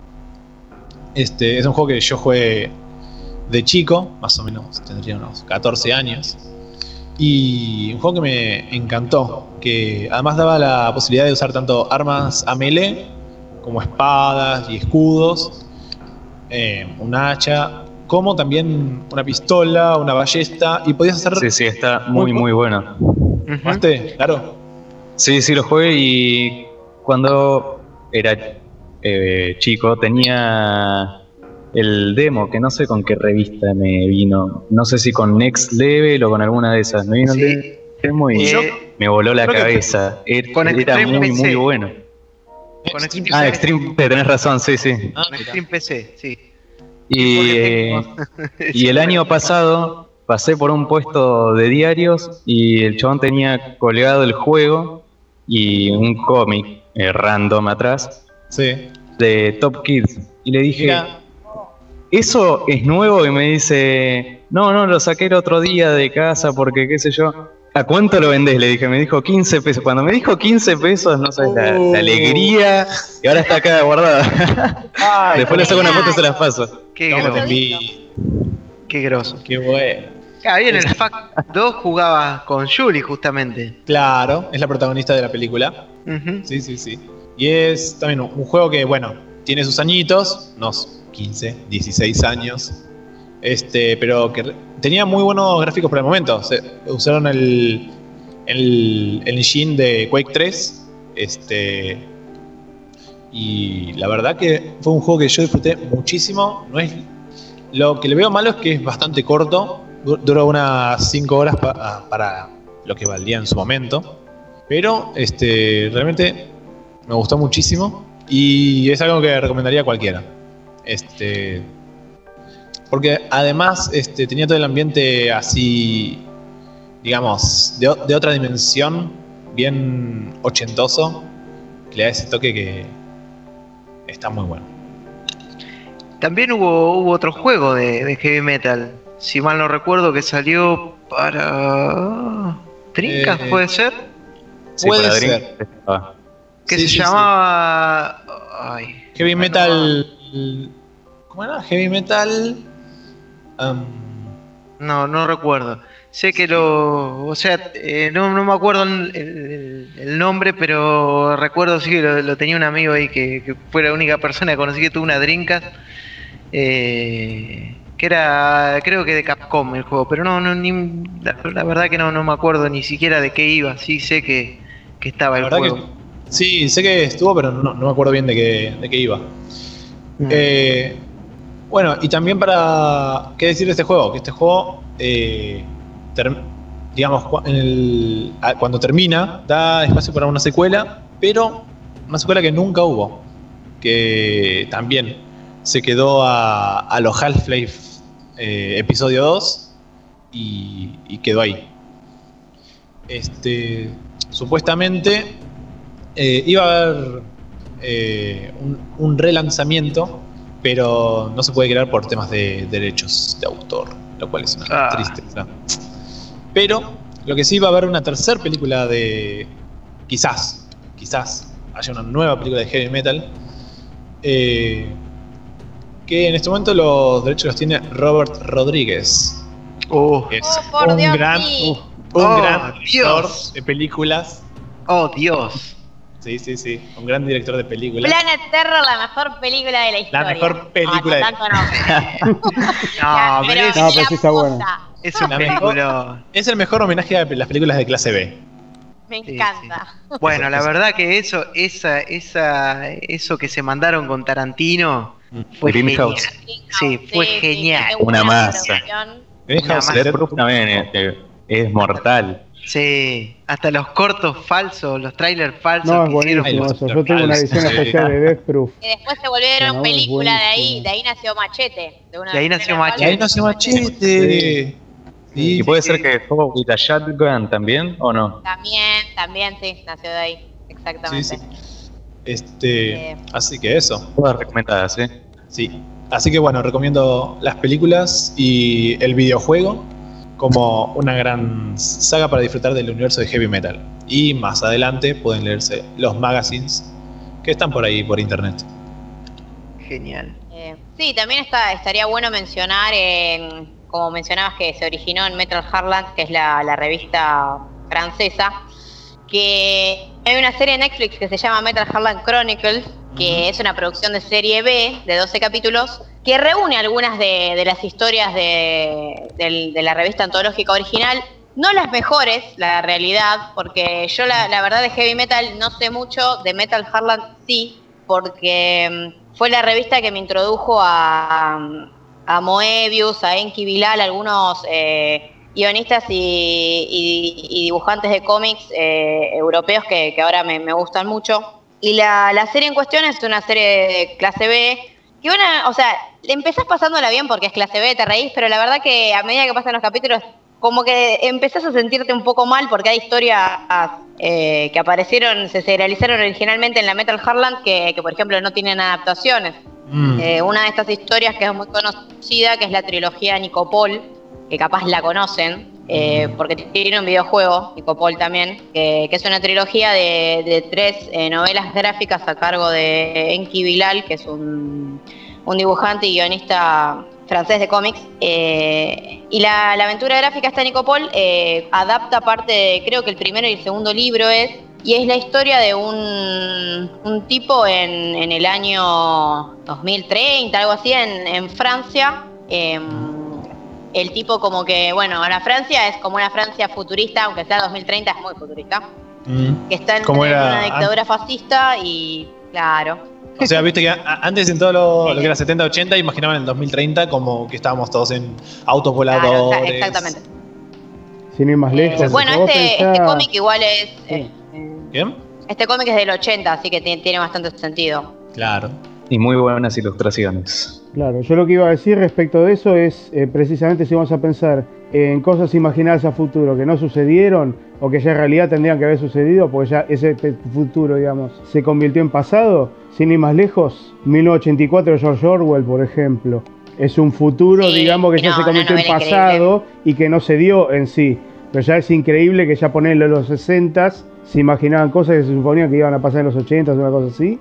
Y nada que ver, la verdad. Ya a esta altura ni me quiero imaginar, ya precisamente las cosas que Eh, tendrían que haber claro, sucedido ahí- o los adelantos técnicos de los que tendríamos que disfrutar ya a esta altura, que en realidad todavía nada que ver. Mm. eh, ahí está la diferencia entre la ciencia ficción y la ficción especulativa. Claro, porque la ficción espe- especulativa, que es 1984, por ejemplo, es bastante más con los pies sobre la tierra y especula sobre temas o tópicos con los que es más factible que suceda, más allá de que uno cree que va a haber autos voladores, la ciencia ficción va un poco más allá y hasta a veces roza lo fantástico o lo, Sí, o lo sí. ridículo. Eh, pero bueno, lo que les contaba de, de la trilogía esta es que fue serializada originalmente en, en Metal Hardland y, y nada, es una pena que, que la serie, tal vez por un tema de, de derechos o quién sabe, porque pensemos que es una serie, una serie de clase B y capaz no pudieron recuperar las mejores historias de, la Metal Hardland para llevarlas a la pantalla. Em, pero bueno, son 12 capítulos de media hora, así que no es como que es muy larga. Y creo que, bueno, Gillo no está acá, pero creo que Gillo también les diría que la miren. Yo le digo que la miren. Eh, está buena para ver con amigos y reírse un rato, porque es ciencia ficción de que se ve. Eh, por momentos quiere ser seria y no le sale, pero está buena. Bueno, bien. Más para ver. Más para ver. Más para ver, más para ver. Eh, y bueno, seguimos con los cómics, pero pasamos a, a, a Spawn. Dale. Sí, a un antihéroe, pero que va. Ojo, porque hoy se habla de Spawn o lo mencionan y hay más de uno que te dice ¿What? Porque no tienen ni idea, no lo conocen, no lo registran, lastimosamente. Así Yo lo conocí que. por la película, La- básicamente. Eh, sí, yo también. Eh, muy divertida, súper entretenida, pero que no envejeció muy bien y el CGI lo lastimó bastante. Voy a tratar de hablar lo más rápido posible sobre la historia y todo, pero sin spoilear tanto porque, como dije, hay muchas personas que por ahí no lo tienen presente. Y si lo quieren leer en, en- internet, consiguen todos los cómics hoy por hoy. Así que vamos a darle. Por, por H por B se Sí, consigue obvio. todo en internet. Sí, sí. Bueno, el. Eh, el personaje fue creado por Todd McFa- McFarlane, eh, básicamente cuando tenía 16 años. Ya dibujaba impresionantemente. Me da vergüenza que hacía y pensaba cuando tenía 16 años me siento un ser completamente inferior. ¿Y hoy en día? Eh, bueno, sigamos.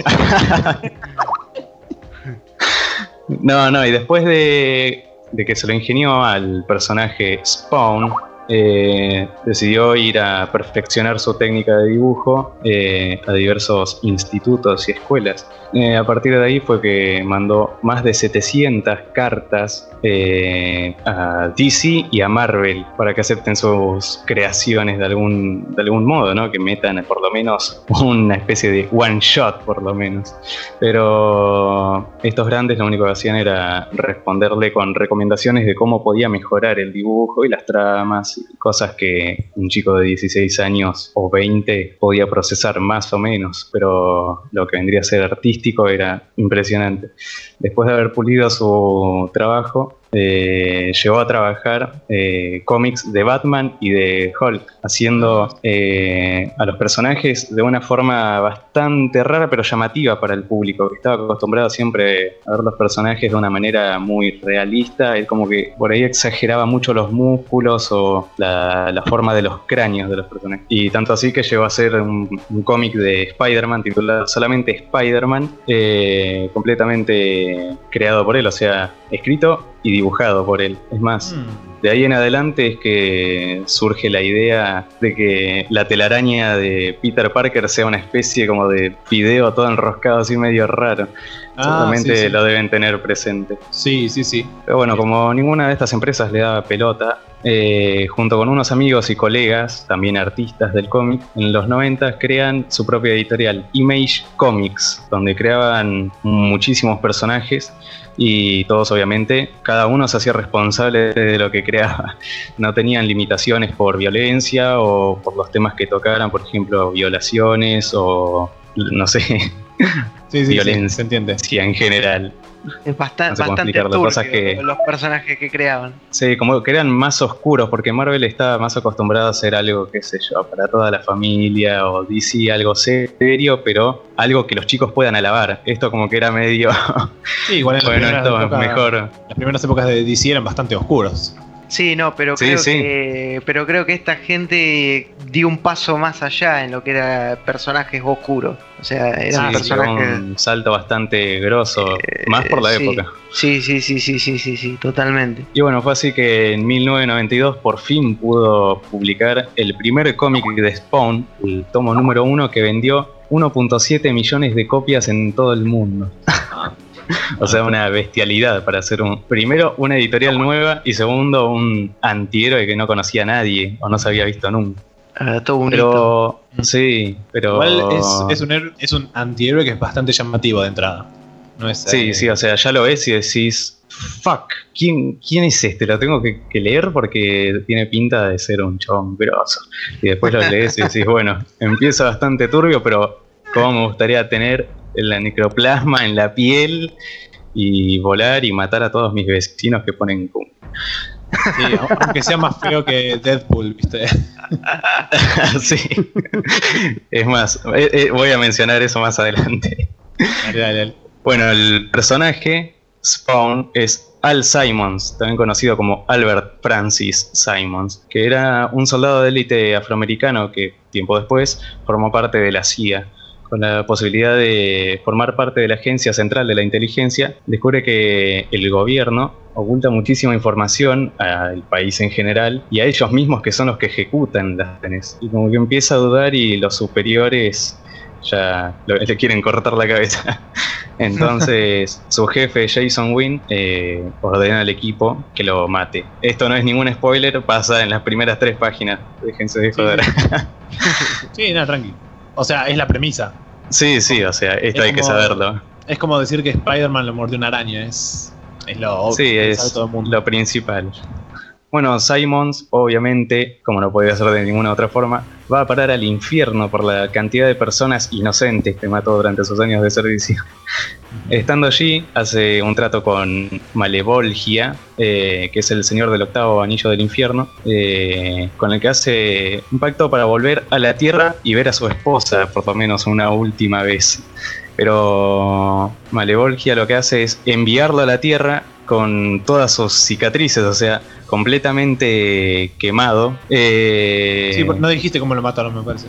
con, ah, bueno, sí, a, Al Simon lo matan. Primero le dan un disparo con el que lo bajan y ahí como que se da cuenta de que todo, toda la misión en la que eh, había sido enviado con su equipo era en realidad eh, deshacerse de él. It's a trap. y, lo, y se baña en un químico con el que lo prende fuego su... No me acuerdo si era el jefe o me estaría haciendo quilombo, si era el jefe o un compañero Sí, del sí. random. No, creo que era el jefe. Bueno, la cosa es que lo incendian al negro spawn. El Nika. Y así es como llega a la Tierra con el cuerpo repleto de cicatrices y, y con pérdida de memoria, por suerte temporal. Al recuperarla se da cuenta de que pasó un tiempo hasta que él volvió del infierno a la Tierra y descubre que Wanda, su esposa, eh, se había casado con su mejor amigo, con el cual tuvo un hijo. Chan, chan, chan. El, amigo no era, no era futbolista, ¿no? ¿Cómo? El marido no era futbolista. Era un buitre de aquellos. Como siempre. Y bueno, y a partir de acá Spawn eh, al Simon se, se ve completamente furioso y caliente por todas las que le salieron mal de- desde esa misión. Y es donde entra en escena Violator o Violator para los que... Ah. para los Violador colegas. para los españoles.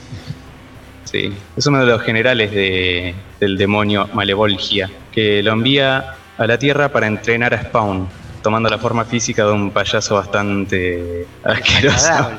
Sí, Creo que es uno de los personajes más, eh, sí, como interesantes, ¿no? sí, sí. Típico para invitarlo a la fiesta de 5 años de tu sobrino. Sí, Totalmente. ya da una idea de lo que era el personaje. Para, para que no vuelva a pedirte un cumpleaños te y todo. Sí. De- de Pero hecho, esa eh, es solamente... Sí, sí, sí. Decime. lo conoce, de hecho, en una fiesta, en la fiesta de su hijo, creo. O sea, creo que estaba de payaso en esa fiesta, algo así. Sí, sí, ahí es cuando lo cruza, porque en realidad el payaso sabía que iba, o sea, a caer justo en ese momento. Que en la peli te lo muestran de esa manera.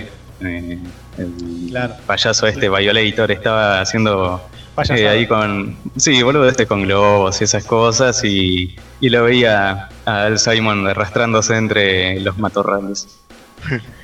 Igual es la forma, no es la forma original la del payaso, creo. No, no, no, no, no. Tiene varias formas, pero esa es la que empezó a mostrar a partir de ese momento para esa ocasión. Eh, puede tomar cualquier aspecto. En realidad su forma natural es un bicho gigante cruza de un gremlin con, no sé, el monstruo de la peli La Mosca 2. Pa, También, Ay, eh. Igual estando así, violento. sí, igual estando así, ni siquiera de ese, con ese aspecto supera el aspecto asqueroso del payaso. No, no, no, totalmente. Bueno, y así es como arranca la historia y espero no haberles arruinado alguna experiencia. Eso sí, Malevolgia lo, de alguna manera lo engaña porque lo convierte en un Hellspawn, que, vendría a ser eh, soldados o en realidad personas que murieron y quieren volver para vengarse por un día y Malevolgia se lo cumple siempre y cuando cuando él lo reclame, ellos vuelvan al infierno para ser parte del ejército de él. Y, y lo que hace Malevolgia es proveerle a estas personas que piden hacer el trato con él, eh, dotarlos de una sustancia que llevan en el cuerpo que es el necroplasma, que es la fuente de todos los poderes de los Hellspawn. Es una especie de traje simbiótico al estilo de Venom, Ah, de sí. los arañas Sí, sí. que está conectado al sistema nervioso de- de- del portador. Así que nada, eh, el traje este funciona eh, dependiendo de las necesidades del portador, generando todo lo que este vea necesario en ese momento, ya sea armas o regeneración o, o blindaje corporal. Y de Ah, bueno, esa me- sí, Perdón, me, me hace acordar, a- hay un juego que, que toma medio ese concepto, que andás por una ciudad. Sí, eh, sí. Pero no. Prototype. Prototype, exactamente, el prototype Sí, que... juegas. A mí me sí, encanta. Que toma Ah, medio Ay, a mí me aburrió. El A 2 vos. se me hizo repetitivo más no poder. Perdón, eh, me reaburrí yo, sí, mal. Nah, a, mí, me encantó la historia. Mm, júguenme, pero a mí me encantó la historia. No, no, yo Eh, no eh. juzgo, yo digo. No, no, Este- está bueno tener diversidad. Claro. O, sea, en sí se, se hace un poco largo, es verdad, y cansador, pero a mí me gustó bastante, sobre todo las mecánicas, este, me pareció ma- ma- muy completo también el tema que tenía sigilo, para un juego que es destruir todo a saco, este, transformado en, en un arma biónica y mutante, que tenga sigilo. Eso me pareció muy, muy gracioso y, y como un agregado interesante. Pero bueno, eso Sí, es, sí, es- ca- quizás otro día hablemos. Sí, sí. Sí, es bueno, pero tiene sus falencias, como todo. Bueno, bueno, sí, lo traje así. Ah, el traje, sí. Eh, por empezar, eh, Spawn, el personaje de este cómic, eh, tiene las habilidades casi comunes de cualquier otro superhéroe, menos Batman.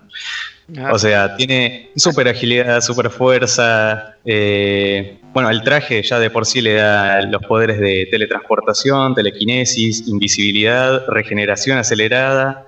eh, puede volar con la ayuda de su capa. O sea, es un antihéroe bien, bien completo. Ah, y por último, tiene manipulación del tiempo y manipulación de, de las dimensiones. ah, bueno. Ah, claro, nada, Ah, nada menor era. Está un poco Sí. roto eso. No le falta nada. Lo que pasa es que Al Simon es medio huevón y tarda en darse cuenta qué poderes tiene y cuáles no. Pero bueno, Pero también todos tiene. sabemos, Lo único que no puede manipular es su cara.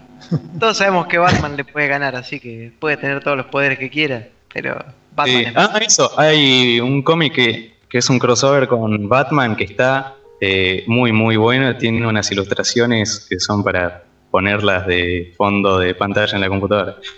Si lo buscan, lo van a encontrar. No sé el título exacto, pero si ponen así, les salta de una. Ya lo estoy buscando. Bien. Bueno, y eso por ahora con el cómic no voy a decir nada más, no quiero arruinarle nada a nadie y que después me vengan a, a maldecir en los comentarios. Podríamos hablar un poquito de la peli, si querés, Anael. Ah, sí. Sí, sí, sí. Lo que quieras hablar de la peli. Este. Sí, la peli Igual la peli, la peli tiene cuántos años. Ya podemos spoilearla tranquilamente. y salió en 1997. Yo creo que podemos spoilearla, ya van a ser 20 años. bueno, ha- hagámoslo entonces. Oslon, este. Sí, o sea, no sé cómo será en el tema de cómics, pero supongo que será la, la historia muchísimo más resumida. Que, No, sí, es muy acotada. Ya, o sea, pasan las cosas demasiado rápido y Spawn upgradea sus poderes también a una velocidad bastante parecida a la de la peli Drácula. No sé si la vieron, que es bien Castlevania. Sí, sí. Eh, La última de Drácula, digo. Sí, Ah, sí, no. sí, sí, la que es Super Drácula, que es una porquería. Sí, Eh, eh, estamos en la misma. Para mí se fue, está bueno. Bueno, pues. Eh, eh, eh, hay para todos los gustos. claro, a mí que me gusta Prototype. Ay. Pero, Bueno, la sí. peli salió en 1997, tenía un CGI que hoy lo ves y decís, oh, por Dios, esto me está quemando las córneas. Pero, qué sé yo, tiene un valor sentimental bastante grosso porque más de uno de nosotros, excepto los veteranos del podcast que ya tendrían cuántos años. Eh, Bueno. ¿Qué año dijeron? 1997. Ahí ya era bastante grandecito yo, sí. Mm. En fin. Yo tiene un era- valor sentimental. Yo la veía los sábados a la noche. En realidad me costó mucho que me dejen verla. Porque era un poco violenta.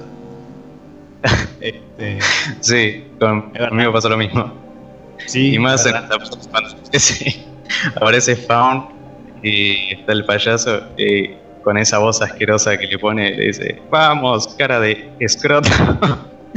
y mi vieja dijo, no, lo saquemos esto, dije, pero la puta. madre". Justo en ese momento tenía que pasar atrás mío. Pero bueno, sí, eh, eh, es muy memorable, muy memorable. Pasa, pasa. Sí, sí, o sea, es afable para gente de la vieja escuela y que esté en esta onda. Sí. Y después, en 4 salió Spawn Armageddon para PlayStation 2, eh, eh, para GameCube y Xbox. Un juego bastante Mirá. regular porque como que era medio raro. Va, yo nunca me lo pasé, siempre jugaba dos horas, tres y. Tenías mm, eh, todas las armas, podías volar, o sea, tenías todo de entrada. Va, yo me lo acuerdo así, no sé. Ah, bueno, Re, OP de- de- del BAM era. Sí, sí, Manejaba- ya claro. los primeros villanos el- Sí, No, iba a decir que manejabas el tiempo y espacio y te pasabas al final de una directamente, ¿viste? Tucu. También es. Súper roto era.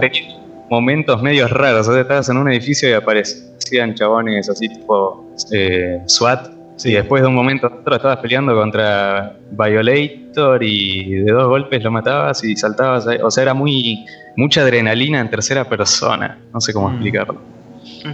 Pero Estabas de los golpes, ok. también estaba zafable. Sí, Mira, sí, no- sí. no Bueno, y eso es. Videojuego. Pero sí, sí, sí, un gran personaje. Este, y la película. Todavía me acuerdo del final. O sea, sin spoiler mucho, pero básicamente hecho con una calidad de eh, computación. Digamos, de la época, ¿no? Pero la, la- después la vi más tarde y era como, oh, Dios mío. Sí. Sí, sí, sí. Sí. O sea, podrían haberlo hecho tranquilamente con plastilina y quedaba mejor. Un, stop Sí. motion con plastilina. Totalmente.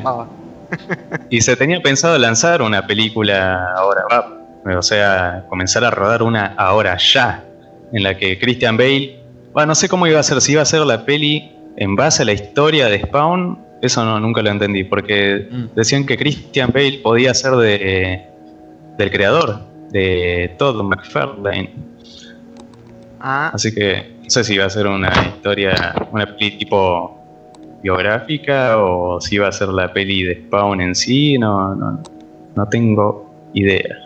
O que McFarlane sea Spawn. De- sí, también puede Un plot twist. pues. Bueno, eso es todo. Ah, quiero, Eh, acá que estoy, perdón, que quería acotar un pequeño gran detalle respecto a lo que decías, Daro, del cómic de Spawn Batman o Batman Spawn, que claro, Sí. no va a tener dibujos para meter en fondo de pantalla, y acá acabo de ver que eh, Frank Miller estuvo a cargo de eso, o sea, ya está, no hay que decir más nada. Ah, Sí, obviamente. La tapa es muy, muy buena. Con ellos dos saltando ahí. Tiene una parte, Frank Miller es muy, muy bueno, es, eh, su estilo. Particularmente para dibujar a Batman, me, me gustó mucho. ah, consulta, la madre de Spawn no se llama Marta, ¿no? Porque eso ya me arruinaría todo el cómic. No, no sabría decirte. Bueno, No me fijé. Esperemos, esperemos que no. Ojalá. Ay, bueno, pero ojalá que saquen, no sé si eso, una, re- una remake de Spawn, porque creo que lo merece como personaje. Es- Sí, una peli así bien seria. No sé si vieron, hay un hay un corto hecho por fans eh, de Spawn que dura dos minutos, pero son los mejores dos minutos del mundo mundial Wow. de Spawn. O sea, eh, está muy, muy bien hecho. También tiene unos efectos que no son la gran cosa, pero si te lo pones a pensar, eh, no es tan fácil hacer unos efectos como estos. Y el corto está muy, muy bueno. Ahora, Ah, eso lo voy a buscar, lo voy a buscar. si lo encuentro, se lo- acá. Ahora se los paso a mis compañeros. Y después Dale. otro día me cuentan qué onda. Bueno, perfecto.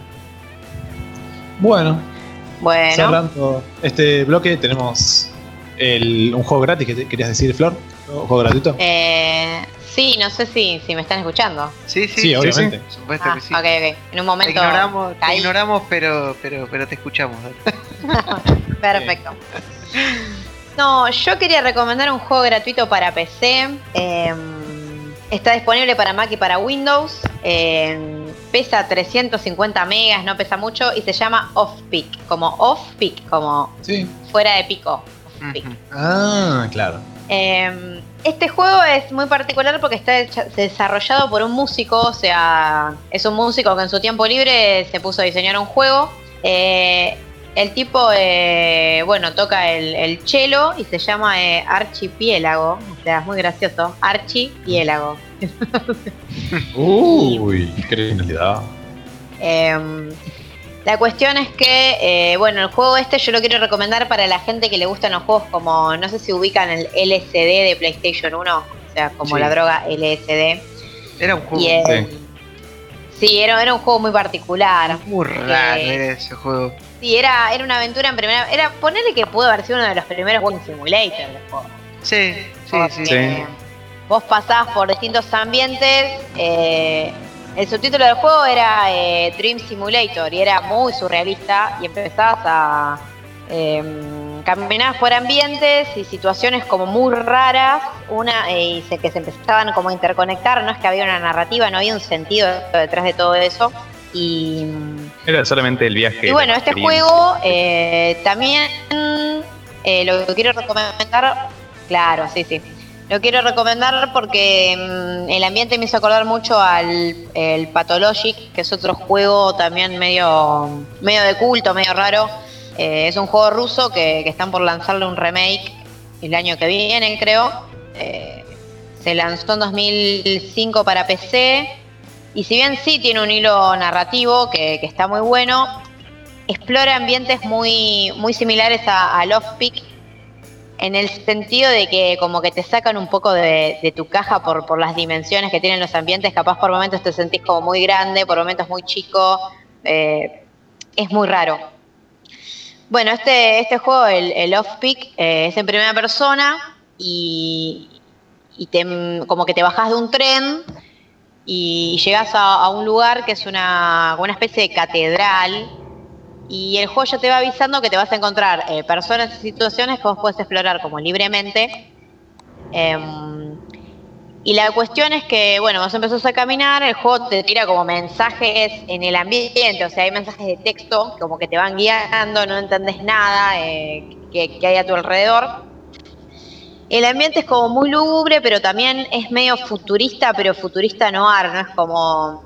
Es, muy difícil de describirlo, además la, la paleta de colores es tipo eh, violácea, pero es como un amanecer eh, con mezclas de violetas y naranjas, y se ve todo muy lúgubre y a la vez como todo muy onírico, es muy raro, y lo que te, mm, lo que te engancha es eso, el ambiente, tiene una ambientación muy muy lúgubre, pero a la vez eh, onírica o un tanto también eh, futurista, pero en el sentido como noir. Y en el juego, eh, mucho no se entiende lo que tenés que hacer, te tiran de lleno a una especie de catedral museo. Como que luce como una catedral, pero cuando entras te das cuenta que es un museo, muy raro. Porque hay como, hay una ballena gigante colgada del techo, pero también hay arte precolombino, hay eh, arte africano, hay juegos de mesa gigantes, no, no. Es, es como que estaría muy bueno que este juego se pueda jugar en realidad virtual, creo yo, porque lo que tiene son los ambientes, eso es lo, lo que te atrapa. Y empezás como a, a deambular por, por los escenarios, buscando los pedazos de tu ticket del tren, porque vos te tenés que tomar un tren a un destino que no sabes por qué y tampoco sabes por qué te tenés que tomar el tren. Cuando querés ir a comprar el ticket, le vas a hablar a la persona y la... Claro. Como que, sí, el juego como que te va guiando. Y mm, cuando querés ir a comprar el ticket, como que la persona que está ahí te dice, yo te conozco y sé que no tenés plata. Eh, y como que tenés que empezar, como no tenés plata, tenés que empezar a juntar pedacitos del ticket y para, bueno, para rearmarlo y, y conseguir abordar este tren. Es súper El juego es como que, obviamente no tiene mucho sentido explicarlo. Claro, es muy triste, ¿viste? Como, no sé, que estés en. Eh, el en juego como que no tiene mucho sentido que les explique más.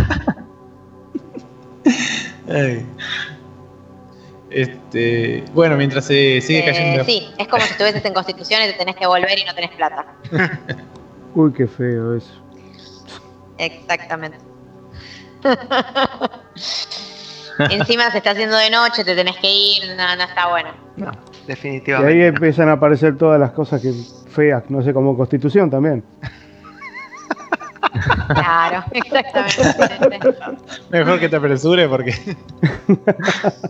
Em, y bueno, la cuestión es que, nada, yo diría que lo jueguen, pero no, o sea, no en base a esta descripción, obviamente lo, lo van a poder encontrar en la sección de, de juegos gratuitos del sitio, pero yo creo que lo que le va a capturar es eh, el aspecto visual y saber que se trata de un walking simulator al estilo LSD o de esa onda que son oníricos, surrealistas y, y medio locos.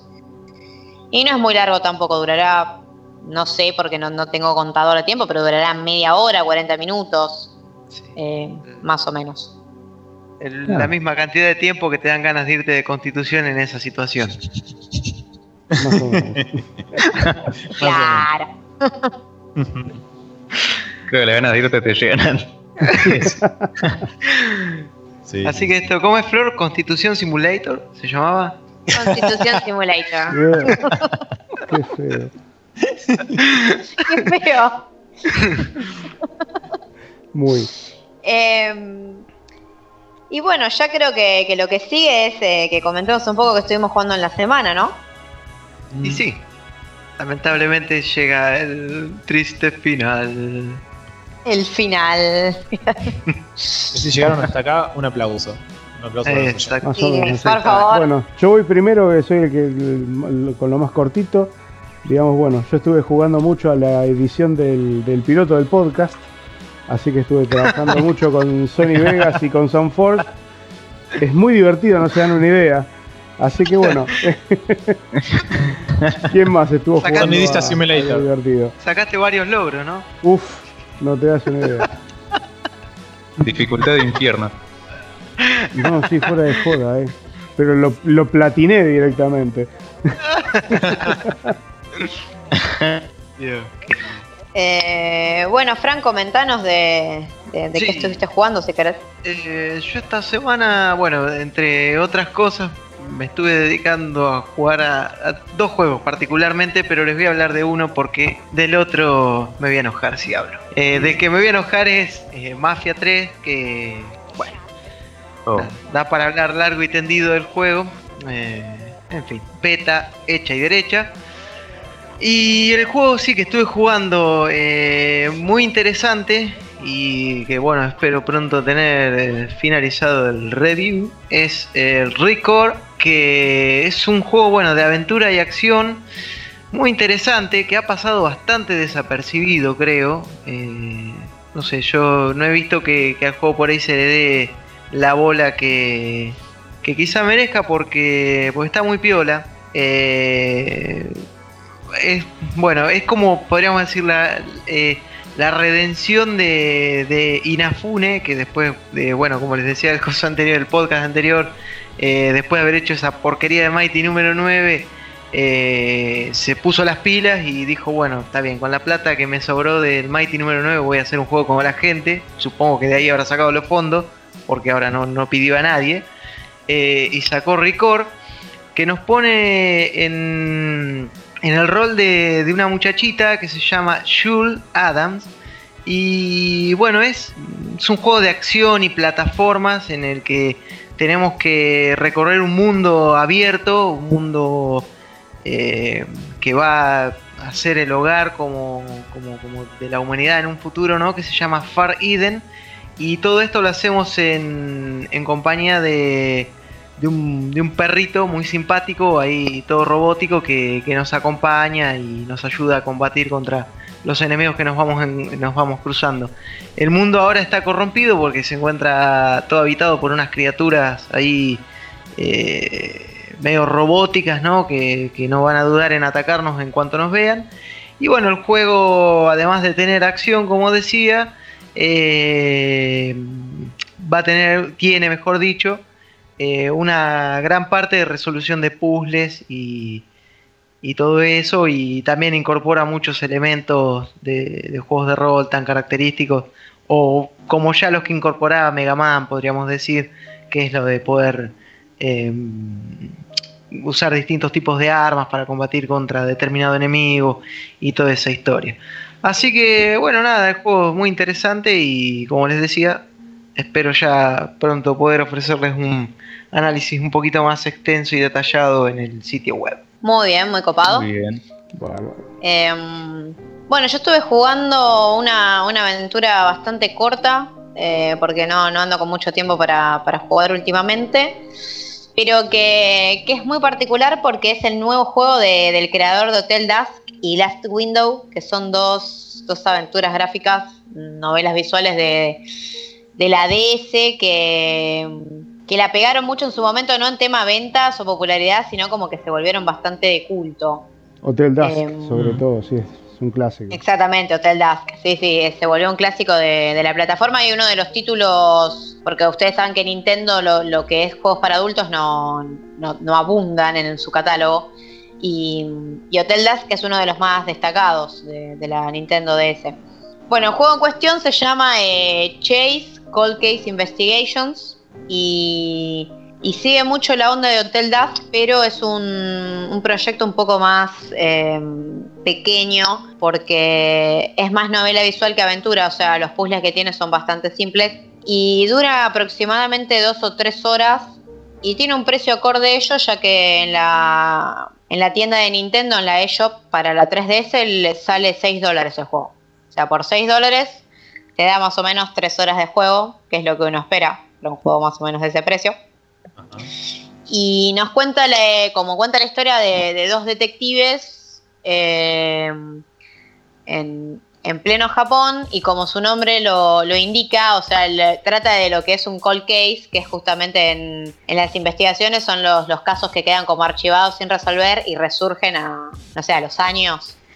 Em, estos detectives en cuestión empiezan a, a investigar una, un caso de una explosión en un hospital que parecía como un accidente que dejó muerto a, un- a uno de los encargados del hospital y que, que bueno, cuando estaban los dos abu- aburridos, eh, son un chico y una chica. No me acuerdo exactamente los nombres en este momento porque son nombres japoneses que no son particularmente comunes.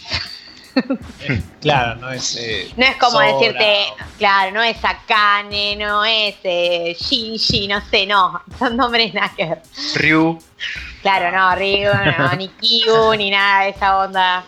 No, no, para nada. Eh, bueno, la cuestión es que ella, como que ella es bastante más novata en el asunto, él es un detective más veterano, y como que la mina quiere, quiere resolver crímenes, y el tipo es un vago que cada vez que lo llaman y, y no sé, y tienen que investigar un, un robo o algo así, dice, no, eso no es para detectives, y, y bueno, eh, nada, nunca toman casos. La cuestión es que la chica se pone a investigar y resuelven que quizás el- la explosión esta no fue un accidente, sino un asesinato. Ah. Y bueno, en base a esto, como que, que empezás a investigar, eh, terminás como comparando fotografías de antes y después del crimen. Y, y justamente eh, el gameplay eh, se basa en eso. O sea, es, una novela visual, así que hay bastante diálogo, pero la parte jugable es eh, más que nada en, exploración de algunos escenarios para, como tipo un búsqueda de objetos, pero no es un búsqueda de objetos porque tiene un poco más de puzzle que tenés como que destacar algunas partes de las escenas, te van contando un poco más de la historia. Y en los interrogatorios, como que vos eh, tenés que interrogar a, a- a los sospechosos en base a lo que estuviste averiguando, como que uno tiene que prestar bastante atención en la historia o lo que va escuchando.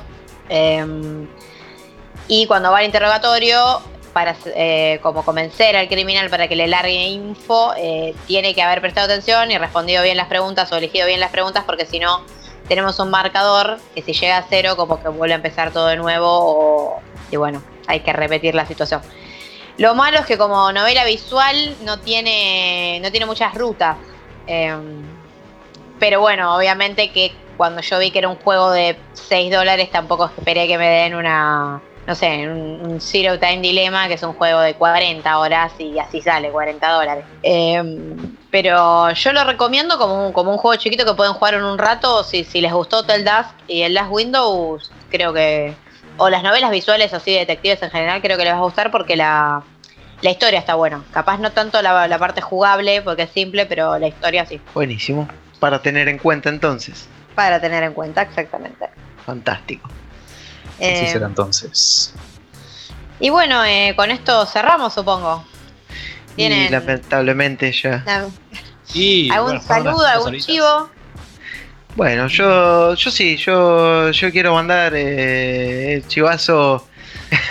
no, que si quieren escuchar eh, algo más de Manchester LP, lo que estuvimos escuchando ahí en el, en el intermedio, eh, pueden buscar nuestra música en Spotify, Bandcamp, eh, YouTube, bueno, y demás, eh, como mm, Manchester LP. Además, recuerden visitar ahí el canal del tío Erwin, donde hay algunos videos de la banda en vivo y todo eso. Y que el otro día me olvidé, y que esto está también relacionado con los videojuegos. Eh, un, bueno, un, un amigo que le manda un saludo al señor Mega Hunter que se ha tomado el trabajo de hacer unos clips muy interesantes eh, usando la música de Manchester justamente, eh, todos ambientados en lo que es eh, el, GTA universo de GTA V, exactamente, así que también Sí, pueden son pasar. muy. Sí, pueden pasar por su canal y, y disfrutar de esos videos que, como dijo acá mi compañero Daro, son muy buenos, están muy bien realizados. Así que eso es todo lo que, lo que tenía para decir.